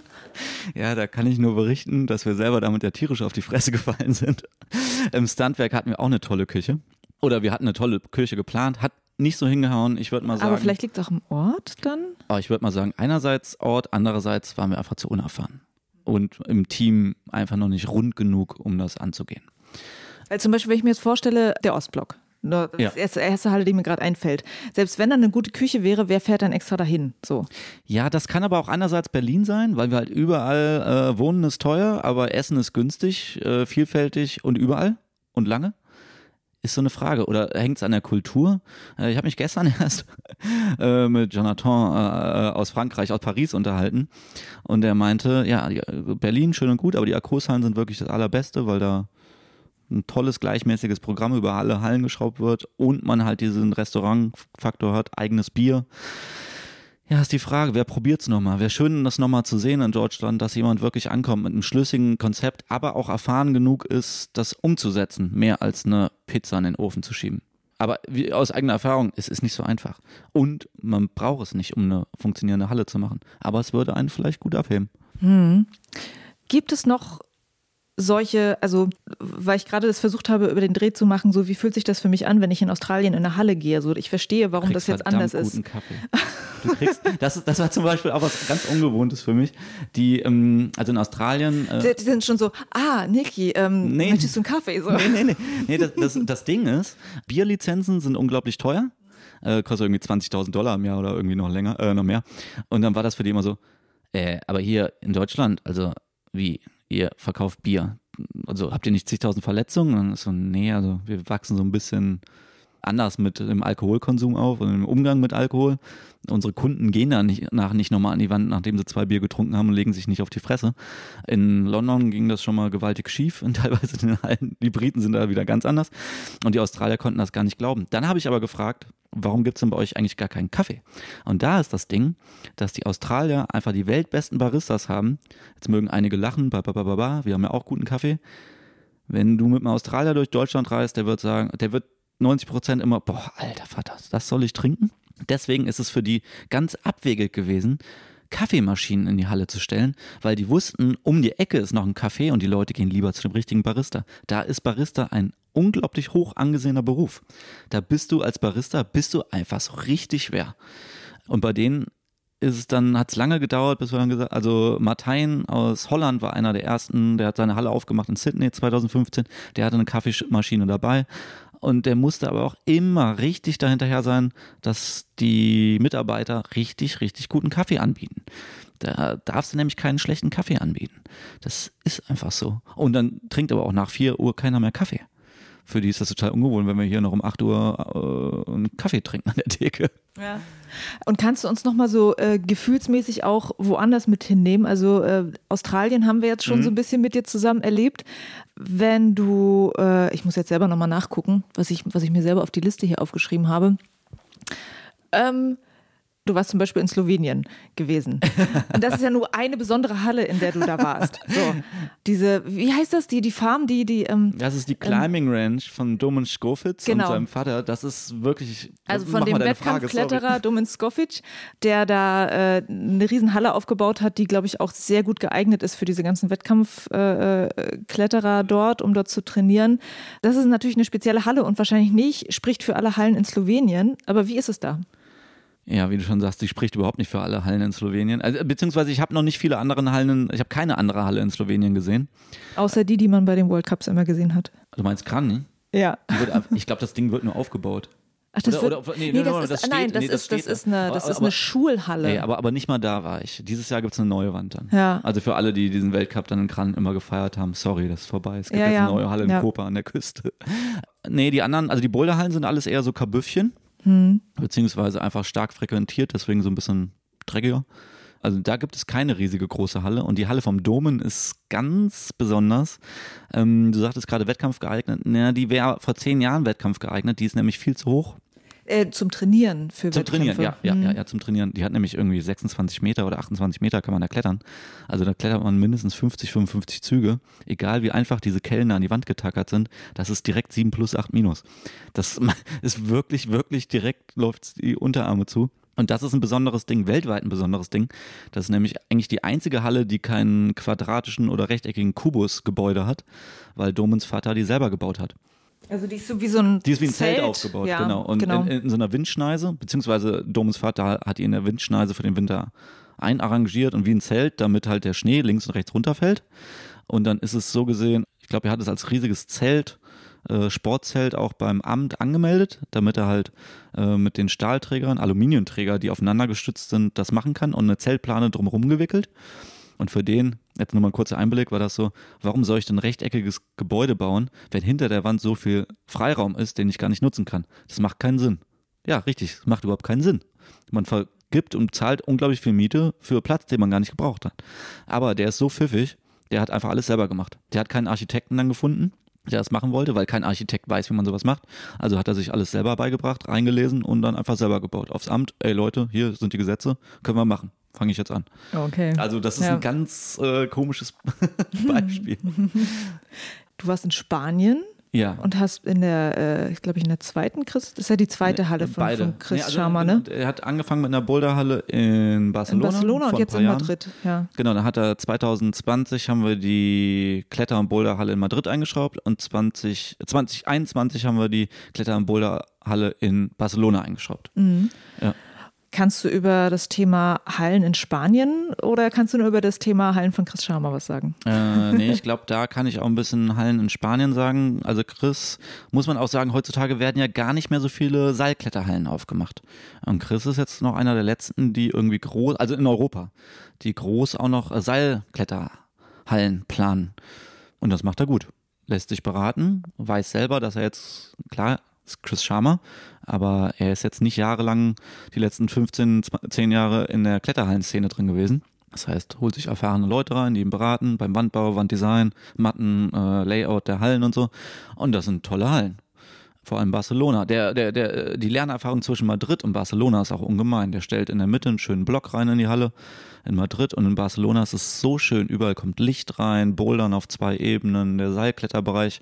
Es macht einfach Spaß. Hast einen Turm, hast eine große überhängende Wand, hast viele gerade und kantige Wände und da setzt er sich nochmal ab in Barcelona, äh, in Spanien, weil die anderen Hallen in Spanien noch so ein bisschen kleiner, verschachtelter sind damit kann man aber auch so einen Impuls setzen. Also ich glaube, dass er damit auch so einen Schritt nach vorne gemacht hat. Und das, das andere das wieder imitieren. Ja, ja, oder auf jeden Fall auf das Level hinterherziehen müssen. Ne? Mhm. Und äh, das macht schon was. Aber Spanien ist da auch noch ein bisschen hinterher, hinter Deutschland. Und äh, eine Chris Sharma Halle. Wenn ich da reinkomme, ne, weil, weil du das, weil wir das Thema so schön hatten, so fühle ich mich da gleich aufgehoben oder nicht oder wie. Mhm. Ähm, da hängen überall Poster, Plakate und Filmchen von Chris Sharma. Also da ist wirklich überall Chris Sharma, da hängt sein Logo, dies, das. Ah. Und bei der ah. Eröffnung ist es auch so, hm, was heißt bei der Eröffnung? Beim Einschrauben ist es so, da wurde ein Dynamo über das Chris Sharma Logo geschraubt und dann macht er diesen Dynamo, der an Espontas erinnert und dann fliegt eine Drohne so schnell um den rum. Also da, da ist dann irgendwie so ein, so ein Highspeed-Drohnenpilot am Start. Ich weiß gar nicht, ob der von Red Bull war oder wie auch immer. Der zerscheppert erst die eine Drohne an der Wand von, im Wert von 1000 Euro, aber mit der zweiten hat er dann die Aufnahme wo Chris Sharma draufsteht, ist auch Chris Sharma drin. Also überall Bilder, äh, Videos von dem und sonst, ja, eher, also jetzt nicht kühl, aber doch sehr sauber und neutral, sag ich mal. Also hat jetzt keinen Sofa-Charme. Da geht es halt wirklich ums Klettern. Und, da geht es wirklich ums Klettern. Dann, ja. Ja, ja. Hat auch, äh, wir haben die erstmal so relativ, was heißt kommerziell, wir haben die eingeschraubt, dass die für jedermann, jeder Frau kletterbar ist. Aber jetzt in Barcelona zum Beispiel, da gibt es so einen steilen Bereich und da war es ihm dann anscheinend doch wichtiger, nur schwere Routen drin zu haben. Mhm. Okay, dann gibt es ja anscheinend nur noch Routen von 7B plus aufwärts. Kann Und man merkt man das beim Publikum, dass das dann äh, äh, mehr oder weniger genutzt wird, weil die Leute sich sagen, okay, kriege ich eh nicht hin? Hm, Habe ich keine Ahnung, ganz ehrlich. Ja. Ich war da nicht nochmal da. Ja. Äh, müsste mal den Martin Klaassen fragen, Deutscher, der mhm. da Chefschrauber war für ein Jahr. Mhm. Und äh, bei dem Thema, ähm, soll eine Halle sein, die auch mein Wohnzimmer sein könnte, versus ist es einfach nur zum Klettern. Würdest du sagen, da gibt es äh, auch so in verschiedenen Kletternationen so unterschiedliche Einstellungen, dass gesagt wird, ey, wozu brauche ich hier ein Sofa? Hm. Und bei manchen ist das, ist das wichtiger?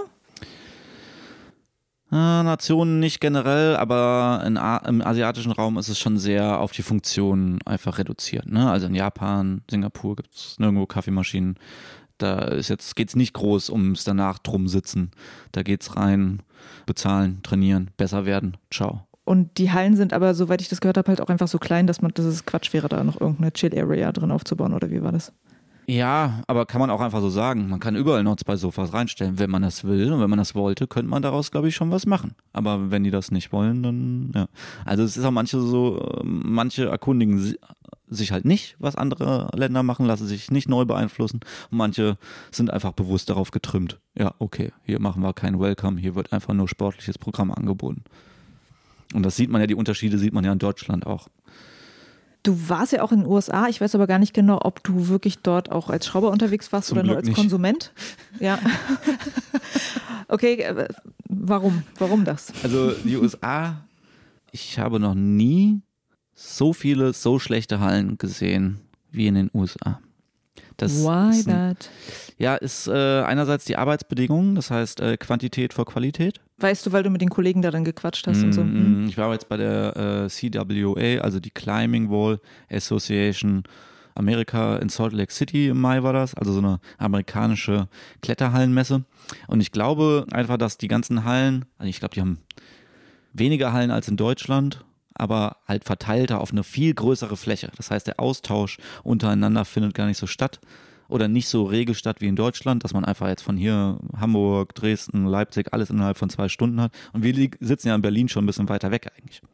Ähm, das heißt, der Austausch findet nicht so statt. Und das amerikanische System, ähm, diese Hire and Fire Mentality, die hat sich da auch irgendwie in den Kletterhallen irgendwie so manifestiert, dass es gar nicht so sehr um Qualität, sondern mehr um Quantität geht. Ich habe da mal in Houston, Texas, war ich einen Monat bei meiner Tante letztes Jahr im Dezember und war dann da öfters in einer Halle bouldern. Und dann haben die da an einem Schraubertag haben die eine Wand eingeschraubt, da habe ich dann mal einen Kumpel ein Foto geschickt und er meinte, so, das sieht aber nach einer schönen Definitionswand aus. Ja, da knallen die einfach auf sechs Meter Breite 30 Boulder rein und dann wird total unorganisiert getestet. Ich spreche jetzt von einer Halle, aber irgendwie hat sich das angefühlt, als würde sich das durch die durch die vielen Hallen oder einige Hallen in Amerika durchziehen. Ich war jetzt nur in Texas, nur in New York, nur in Salt Lake City. Also ich habe jetzt nur drei verschiedene Hallen, äh, wo ich einen Eindruck von hatte. Naja, auf jeden Fall wird dann so getestet. Die ersten zwei klettern irgendwie ein paar einfache Boulder, drehen da einfach ein paar Griffe um, bis die zwei fertig sind. Dann ziehen die zwei aber weiter zu den schwereren Bouldern, während zwei andere Schrauber, die später anfangen, wieder unten anfangen und dann klettern die schon in den Bouldern rum, die schon getestet wurden und drehen dann ihrerseits da einfach nochmal Griffe um. Ich war total fasziniert, was hier vor sich geht. Ich war richtig, ja, das ist ja interessant. Hier, so wird man eigentlich nie fertig. Irgendwie wurden sie auch fertig dann. Aber so richtig, also es gibt kein Kontrollorgan oder gab es da halt nicht. Und ähm, so habe ich das Gefühl, dass sich das so ein bisschen äh, durch ein paar Hallen zieht. Aber es kommt halt nicht nur durch die Arbeitsbedingungen, sondern auch durchs Material. Haben irgendwie weniger Griffe, weniger verschiedene Grifffirmen und ja, so, so einfach ist die Antwort, glaube ich, einfach nicht. Aber ist, die Hallen sind dennoch voll. Das ist irgendwie so, äh, ich meckere da gerne drüber und reg mich drüber auf, aber es funktioniert. Da latschen auch 500 Leute durch die Hallen teilweise. Ich würde es halt nicht machen. Ja, in den USA gibt es ja einen äh, doch äh, Guru sozusagen für die Road-Setting-Szene, den Tonde. Der ist jetzt in Australien. Der ist jetzt in Ja, Australien. ist eigentlich aber auch, jetzt weiß ich gar nicht, ob er in Frankreich geboren Der wurde. kommt aus Frankreich, doch, doch. Ich Ja. glaube ja. ja. Ja. Und ähm, soweit ich, äh, also ne, ich selber bin ja nun keine Rootsetterin, aber ich höre einfach Rootsetter über ihn sprechen und es scheint sozusagen ein Mensch zu sein, der sehr prägend ist. Ähm, also so viel, denke ich dann so, kann in Hallen in den USA auch nicht so schief laufen, zumindest da, wo er gearbeitet hat. Ja, ja. Ähm. ist aus dem Ruder gelaufen jetzt, da wo er nicht mehr da ist. Und äh, ich, ich war ja in Seattle gewesen, äh, wo dieses Seattle Bouldering Project ist, ähm, wo er von dieser Hallenkette so der Ja, Chefroutenschrauber sozusagen war. Und das war so eine Halle, wo ich dachte, ich möchte einfach bloß für diese Halle nach Seattle ziehen. So. Das ist ich fand schön. das einfach ganz toll und halt auch alles, was sozusagen drumherum dort geboten ist. Es war die erste Halle, in der ich gesehen habe, dass es ähm, so eine Working Spaces gibt. Da- das fand ich so ja, toll. Da muss man dann wieder Als sagen. Freiberufler denkst du so, ja, ja. Da muss man dann wiederum sagen, das machen sie halt echt gut. Einerseits, weil sie halt größere Spaces haben. Das gibt's in England und Australien auch, dass du halt einfach mehr, dass du Platz hast, freie Steckdosen, deinen Arbeitsplatz, Kaffee, überall eine gute Lounge, dass du halt arbeiten kannst. wirklich auch gutes Essen. Genau. Aber in den USA, die stellen halt einen Fitnessraum rein und da ist halt wirklich alles drin. Das ist extrem geil. Also ich habe da auch mich teilweise auf Laufbändern äh, aufgewärmt, war eine Runde laufen. Äh, dann hast du dann noch teilweise Sauna oder wirklich äh, Geräte und so. Das haben die schon da, weil die da halt einfach ein bisschen mehr auf groß und auf Corporate sind. Die hauen das da einfach da rein. Riesige Yoga-Räume und so, das machen die schon gut. Und auch die Bouldering Projects sind an sich schön designte Hallen. Seitdem Tonne da nicht mehr da ist, muss ich allerdings sagen, ist der Kern des Schraubens halt nicht mehr so toll. Auch, und auch das Wanddesign und Pipapo. Okay, und äh, wie kommt es, dass er jetzt in Australien ist? Da hast du keine genauen. Ja, doch mehr oder weniger wurden die äh, Bouldering Projects übernommen von irgendeiner großen Finanzgruppe. Also man muss sich das vorstellen, in Deutschland haben wir drei verschiedene, nicht Franchise-Unternehmen, aber Hallenketten. Oder vielleicht gibt es noch eine vierte oder sowas. Also, aber die sind immer noch Inhaber geführt. Währenddessen in Amerika, da gibt es zum Beispiel die El Capitan Gesellschaft, denen gehören, glaube ich, so 70 Hallen. Also so denen gehört Touchstone, Movement und noch irgendwas, Earthtrack. Das heißt, denen gehören 70 Hallen. Die versuchen dann ein Programm aufzusetzen, ein Schraubprogramm, wie das Ganze geführt wird, für 70 verschiedene Hallen. Und das ist echt nicht so einfach. Und der wird dann durchkapitalisiert. Wenn da irgendjemand kommt und sich äh, das anschaut und dem sagst du so, ja, Schrauber XY schraubt nur zwei bis drei Boulder, weil er noch Anfänger ist, äh, ja, können wir nicht einen Profi einstellen? Tschüss. Der wird dann einfach gefeuert, ne? Also so wie ich das mitbekommen habe, sind die übernommen worden, dann wurde das alles ein bisschen kommerzieller und Tonde hatte da einfach keinen Bock mehr drauf. Und es hat auch damit reingespielt, wenn ich das so mitbekommen habe, dass er da auch einfach äh, Rassismus ausgesetzt war. In der, in der Gesellschaft einfach und deswegen gerne einen Ortwechsel vorgezogen hat. Der wohnt jetzt in Melbourne. Mhm. Das hat er auch in einem Interview erzählt, also ähm, das, das, was du jetzt gesagt hast, das Rassismus-Thema. Ja, also ich sag mal so, er ist nach Melbourne gezogen und Dan, also ein guter Kumpel von mir, der Chef von der ganzen Schrauber-Crews, die dann Tonne da runtergeholt haben, Dan meinte dann, ah, Tonne ist jetzt leider hier in äh, Isolation, Quarantäne, weil die mitten in Covid sind, die umgezogen. Die müssen jetzt erstmal zwei Wochen in Quarantäne sein, aber Tonne ist total happy, der muss nämlich keine Angst haben, auf der Straße einfach erschossen zu werden. So einfach hat er das gesagt und dann ist so, boah, ja, okay, krass. Ja, Ja. äh, das ist heftig. Ja. Ähm, okay, die USA. Mein super toller USA-Eindruck, ja. Also ich, ich war ja nur in, Ja. in Portland und in Seattle, wobei Portland ja auch ähm, Ponyhof ist und ähm, Seattle ist kein Ponyhof, aber ähm, die Halle war einfach ganz, ganz toll. Und in Portland, die beiden Hallen, die ich da gesehen habe, war, also zumindest Bist du extra nach Seattle wegen der Halle? Oder? Nee, ich wollte sowieso nach Seattle, weil sehr viele Bands, die ich kenne, mag. Ja, ja, ja, ja, ja, ja, das stimmt. Die Bandszene und Bruce Lees Grab. Also wenn man mal in Seattle ist, muss man unbedingt an das Grab vom großen Sensei. Ja, und na klar. Genau, und irgendwie natürlich hat mich die Stadt angezogen und dann hatte ich halt auch gehört, dass es da eine Boulderhalle gibt, die man Ja. unbedingt besuchen sollte. Und die war wirklich toll. Und dann hatte ich auch in Portland noch die eine Halle besucht und fand es auch dort außergewöhnlich, wie gutes Essen, äh, was für gutes Essen es in dieser Halle gab. Deshalb war für mich USA Boulderhallen und gutes Essen ähm, schöner Ort für mich. Aber man muss ja auch, sorry dazu sagen, dass ich nur an einigen Orten der USA war und ich wirklich, wirklich sehr picky bin. Ja. Also es ist sehr schwierig, mich zufriedenzustellen. Ähm, und deswegen, vielleicht hast du da gute Bouldering-Projects bekommen, aber jetzt zum Beispiel in Salt Lake, äh, wo das für mich das Bouldering-Project äh, auch so eine Halle war für viele senkrechte und plattige Wände und Kanten, da war 70 Prozent der Wände waren einfach überhängend in Salt Lake. Und dann war das so, ja, die Kundschaft klettert mehr hier draußen, braucht mehr steiles Zeug. Wo ich dann immer sage, die Kundschaft, die Kundschaft, die Kundschaft, nichts gegen euch da draußen. Aber wenn ich ein Konzept habe, dann ziehe ich das durch, weil ich überzeugt davon bin, der Kundschaft auch zeigen zu können, das ist geil.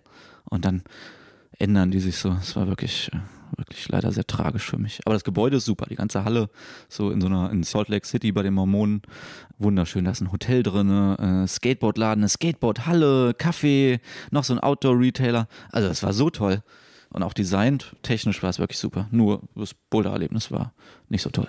Nicht so toll. Aber in Salt Lake City, äh, das ist ja auch dieses große Trainingszentrum jetzt, Ja. von, von dem wir alle Ja. so sprechen. Ja. Das heißt, da gibt es ja auch eher eine Halle, die sich dann an ähm, Profiathleten richtet. Ja, in Salt Lake City ist das amerikanische TC, das Trainingscenter. Das ist keine öffentliche Halle. Ach so. Das ist von, äh, ja, der. Das ist aber auch sehr speziell, oder? Also Ja. das, das gibt es in Deutschland nicht, dass es da Nee. eine Halle gibt, die wirklich nur für Nationalkader es wäre. gibt, glaube ich, den Olympischen Stützpunkt in München, Ja. aber ich glaube, das ist eine Definitionswand mit ein bisschen Wand daneben. Und dieses Trainingscenter in Amerika, Das ähm, ist luxuriös dann eigentlich. man denkt erstmal, es wäre luxuriös, aber wenn man reinläuft, hat Okay. man direkt den Rocky-Vibe. Das ist so ein, die sind jetzt schon wieder umgezogen, das dritte Mal. Das ist so eine große Lagerhalle, die denen irgendwie nur zur Hälfte gehört, aber da ist keine räumliche Abdrängung zum anderen Mieter. Und dann sind es so selber zusammengeschusterte Wände auf dem niedrigsten Niveau, irgendwelche Zettel, die da rumhängen, definiert, so wie die Boulder gehen teilweise. Dann gibt es eine Spraywall, also eine Definitionswand, die sie tausendmal umgebaut haben, bis sie den optimalen Winkel erreicht haben, wo sie die meisten Griffe irgendwie da irgendwo halten kann. Da wird eigentlich vom Team meistens nur gehangelt. Und dann gibt's noch so Plattenwände, die irgendwie gerade mal drei Meter hoch sind, wo dann immer nur so knallharte eins bis zwei Züge gebaut sind. Und das ganze Ding hat so einen Rocky-Vibe, weil man direkt reinkommt und weiß, boah, hier wird Spaß gehabt, aber nur gemeinsam im Team. Und es wird knallhart miteinander trainiert. Josh, ähm, der amerikanische Trainer, hat mir erzählt, dass da jetzt irgendwie nächstes Jahr in Salt Lake 40 bis 50 Athleten wohnen, die so gesehen fürs Team USA berechtigt sind, da reingehen zu dürfen und trainieren zu dürfen. Wenn man aus einer anderen Nation kommt, sollte man sich vorher mal anmelden. Es ist jetzt nicht, dass man abgewiesen wird, aber man sollte schon ein bisschen was mit Competition am Hut haben. Und dann darf man da auch mittrainieren. Und die machen, wenn ich das richtig verstanden habe, in, wenn die da sind, machen jeden Dienstag einfach so eine äh, Competition. Also Josh und sein Kollege, das ist äh, Mike oder Ayo, äh, zwei andere Schrauber da in Salt Lake, die schrauben dann eine Runde, vier Boulder für die Damen, vier Boulder für die Herren und dann geht's da ab. Und dann geht's da halt so ab, weil da äh, Natalia wohnt und dann äh, Nathaniel wohnt da, Sean Bailey und das heißt, du hast diese ganze Leistungsdichte aufeinander und es interessiert gar keinen, wie modern diese Halle ist. Es ist einfach nur geil, knallhart, alles zusammengeschustert und das halt dieser Rocky-Vibe. Du kommst da rein und denkst so, boah, es geht direkt zur Sache. Es ist staubig. Da sind ein paar Kraftgeräte, kann ich mich aufwärmen, da kann ich stärker werden, aber jetzt geht's zur Wand. Und es blitzt nicht, blinkt nicht, aber es gibt direkt auf die Fresse. das heißt, du durftest äh, tatsächlich einen Blick reinwerfen. Ja, ja, ja, ja. Ich hätte mal, ich hätte mal Werkzeug mitnehmen sollen, aber ich war schon so, boah, jetzt habe ich auch wieder Bock, hier richtig hart ah. zu schrauben. Das nächste Mal äh, machen wir da äh, Barbecue und äh, Hardbowlern, ja. Damit ich nichts vergesse, wovon du noch erzählen kannst. Ähm, was habe ich noch nicht in der Liste gehabt, worüber wir noch reden äh, könnten? Thailand, Vietnam. Vietnam war zum Beispiel total interessant. Also man muss einfach sagen, uns geht's gut hier in Europa, weil die ganzen Griffhersteller und die Griffproduzenten in Europa äh, es gibt viele in Amerika, aber die meisten sind in Europa, äh, Bulgarien, Slowenien, äh, Tschechien und viele in Deutschland auch ansässig. Das heißt, für uns Griffe zu beziehen, ist immer noch am schnellsten und am günstigsten. In Australien, die zahlen haben teilweise das Doppelte bezahlt und haben dann auch Lieferzeiten gehabt bis zehn Monate. Also es ist extrem schwer, da zu planen, dass rechtzeitig alles da ist zum Hallenbeginn. Und in Vietnam zum Beispiel war es so. Also generell ist es so, überall wo ich hinreise, ich gehe in irgendeine Boulderhalle, versuche da irgendwie mich mit Leuten zu treffen, einfach nur zu schauen, wie es da ist. Und in Vietnam war es so, dass man halt einfach Shipping 30 Prozent mehr, irgendwie ähm, dann nochmal Zoll 30 Prozent mehr und dann muss man nochmal selber zum Zoll laufen und Bestechung zahlen, damit man überhaupt an die eigenen Griffe kommt. Das heißt, die Hallen sind dann so bestückt von selbstgemachten Griffen, alles selbstgebaute Wände. Da geht es ganz anders äh, zur Sache noch. Das ist irgendwie, ja, das sind noch so selbstgebaute Trainingswände, wie wir das aus den frühen 90ern eigentlich kennen. Das fand ich schon super. Deswegen, man sollte auf jeden Fall immer mal in anderen Ländern in die Hallen schauen. Es macht einfach extrem viel Spaß. Und du hast da Workshops gegeben, oder? Nee, in Vietnam waren wir nur im Urlaub, aber ich war dann, hab dann so. da mich gemeldet und gesagt so, hey, haben wir Bock, habt ihr Bock, vielleicht einen Tag gemeinsam zu schrauben? Und dann schraube ich da gerne mit. Und in Thailand, die, das war vor ein paar Monaten, war ich in Bangkok, die kannte ich von 2019 von der Jugend-WM. Und die haben auch noch selbst zusammengeschusterte Wände und äh, tun ihr Bestes. Aber, aber es geht auch da jetzt nach vorne. Die suchen jetzt nach größeren Orten, größeren Locations und machen da so europäisch vergleichbare, kommerziell größere Hallen auf. Mhm. Und wo warst du noch so einfach nur als Besucher und hast noch einen Eindruck gewonnen? Niederlande, hast du eben gerade gesagt. äh, ja, Niederlande. Also ich war, die meiste Zeit war ich wirklich in England und Australien. Super Cruise. Und man hatte immer angestellte Schrauber-Crews, wo dann halt auch immer, das ist vielleicht auch noch ein interessantes Thema, äh, wo du auch schon drüber gesprochen hast und immer sehr aufmerksam drauf gemacht hast auf äh, diverse und Gleichberechtigung im Schrauberteams. Und das ist in den anderen Ländern teilweise schon fortgeschrittener. Das heißt, da ist, auch wenn es manchmal nur eine Frau, eine Dame im Team angestellt ist, aber es ist immer mindestens eine dabei und in Australien. Und ist das so, weil ist das so ein, okay, wir müssen jetzt noch eine Frau mit reinnehmen, weil die das so bewusst denken, oder ist es einfach normal? Es ist viel normaler. Es hat vielleicht teilweise auch so angefangen, aber es ist viel normaler und es gibt viel mehr Schrauberinnen, die da schon in verantwortungsvollen Positionen sind. Also ich spreche mir jetzt ganz klar von Australien. Und es gibt auch große Queer Nights, Queer Workshops und mehr Female-Only Sets. Ähm, es ist einfach schon viel mehr da auch angekommen in der Gesellschaft. Danke, dass du das Thema auch nochmal angeschnitten hast. Wird ja ganz viel jetzt auch, nicht, ganz viel, ich muss immer dran denken, dass wir hier in, in, in Berlin sind.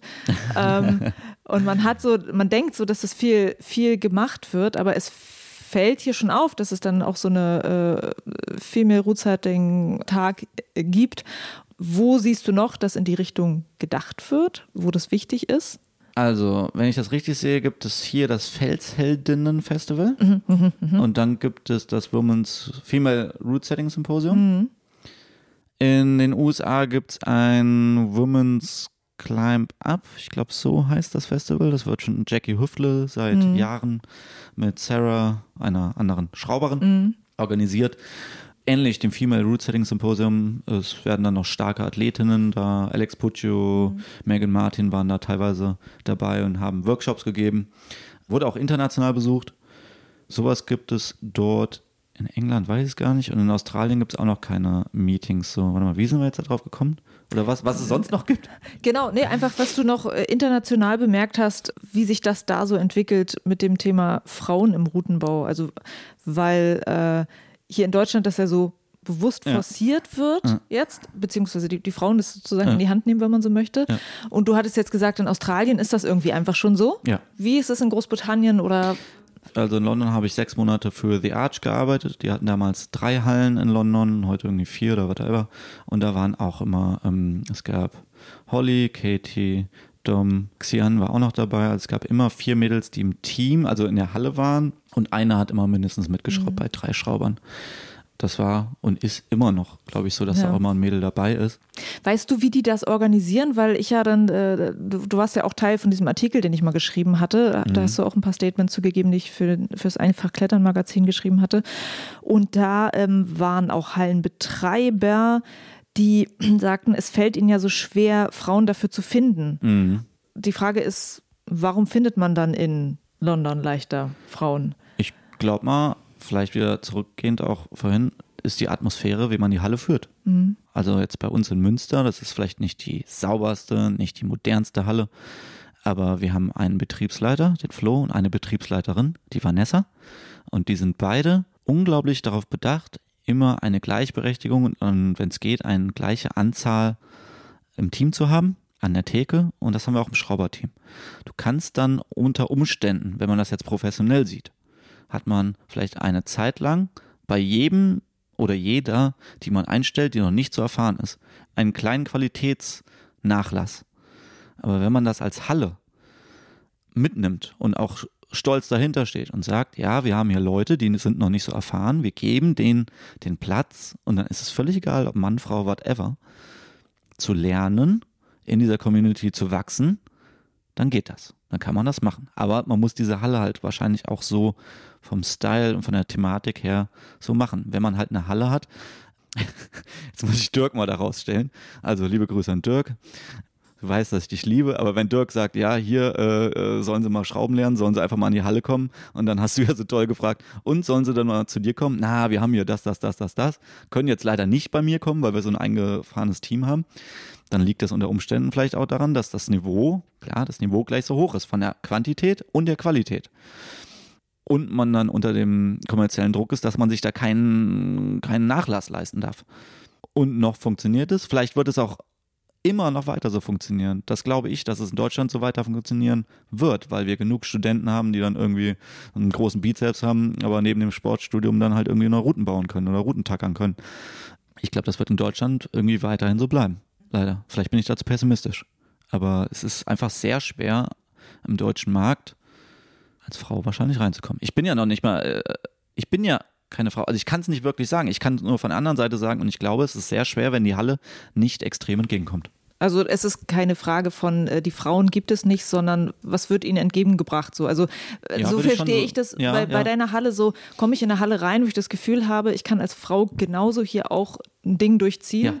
Ich glaube, man, ich glaube, mhm. man muss es halt als Halle so aufbereiten, dass man wirklich so offen für alle wirkt, dass jeder das Gefühl hat, das könnte ich auch machen, da mhm. könnte ich ohne mir schwach oder ohne irgendwie vorzukommen, auch mal jemanden anquatschen. Darf mhm. ich vielleicht auch mal. Mhm. Ja, und da geraten wir natürlich ganz schnell immer in so einen Boys Club, wo wir dann lauter dumme Witze machen. Und dann kann es unter Umständen passieren, dass wir halt unnahbar wirken. Mhm. Ja. Und dann hat eine Halle in London, wo eh schon ähm, die zwei Mädels irgendwie die Route genau. schrauben, ja. äh, die ich da gerade klettere und denke so, cool, kann ich auch. So. Ja, ja, ja. ja. Wir sind äh, irgendwo angekommen. Wir sind irgendwo angekommen. Äh, ganz zum Schluss gibt es einen Ort, der dich noch interessiert. Ja, Japan. Nächstes Jahr will ich nach Japan. Ja. Japan und Korea. Ich habe bisher alle du dort schrauben? Möchtest du? Was, was willst du machen? Einfach nur genießen, gucken? Ja, ein bisschen schrauben will ich auch, aber nach Japan will ich in diese Arcade-Gyms, wo man da irgendwie zocken kann und äh, Dance Dance Dance Revolution spielen kann What? und Ramen essen kann. okay. Wo man Street Fighter spielen kann, den ganzen Tag äh, kein Tageslicht und ich gehe super gut Sushi essen für 300 Euro und spare ganz lange, dass ich auch richtig gut Ramen essen kann. Und Korea eigentlich das gleiche, Jongwon mhm. besuchen und da irgendwie mal diese koreanischen Mutanten da irgendwie in den Hallen mhm. abchecken. Und in Japan natürlich auch Schrauben bei Bipump und mit Tsukuro und Katsu da mir Das Hallen sind auch Leute, bei denen du einfach sagst, so hey, ich bin hier, ja, ich würde vorher Bescheid sagen. Also Katsu ist der Manager von äh, B-Pump und ja. Tsukuru ist der Hauptschrauber, würde ich sagen. Ey Leute, mehr oder weniger. Äh, jetzt Februar, das habe ich irgendwie schon abgeschickt letztes Jahr mhm. oder dieses Jahr, dass Katsu meinte, Februar ist gut. Und dann halt einfach mal einerseits gucken, okay, wie schwer schrauben die, was müssen wir eigentlich hier machen? Denn Tsukuru, der Chefschrauber von äh, B-Pump, also der Halle, wo die ganzen Japaner drin trainieren, meinte schon. Die ganzen äh, also bekannten die, die Japaner. ganzen bekannten Japaner. Genau.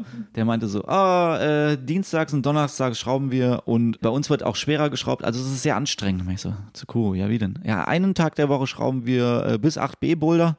Das ist schon anstrengend. Und den anderen Tag in der Woche müssen wir auch einen 8C Boulder schrauben. Das ist sehr, sehr anstrengend. Ja. Aber Yoshiyuki klettert das als einziger und äh, das müssen wir machen. Da denke ich mir so, ja, das muss ich mir auf jeden Fall angucken, wie ja. das funktioniert. Geil.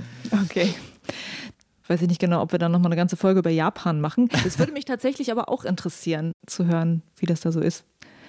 Mal ja. ja, ja, man kriegt immer so wenig raus. So. Also ja. deswegen bin ich da ganz äh, interessiert. Dann, dann hole ich dich und Benny Hartmann. Ja, Benny, ja, genau. Benny wäre super. Da würden wir auch hier äh, Norddeutsch und Süddeutsch alles. Äh, Benny weiß auf jeden Fall viel mehr. Ich weiß gar nicht warum. Hat er keinen Bock oder Benny? Ich muss ihn noch, ich, ja, nee, ich habe ihn noch nie gefragt. Ich, den will ich, will ich aber fragen. Ja, der ist äh, immer so busy. Das ist halt irgendwie Familienvater und dann noch äh, mhm. Coach in Japan mit ja. dem ganzen Team.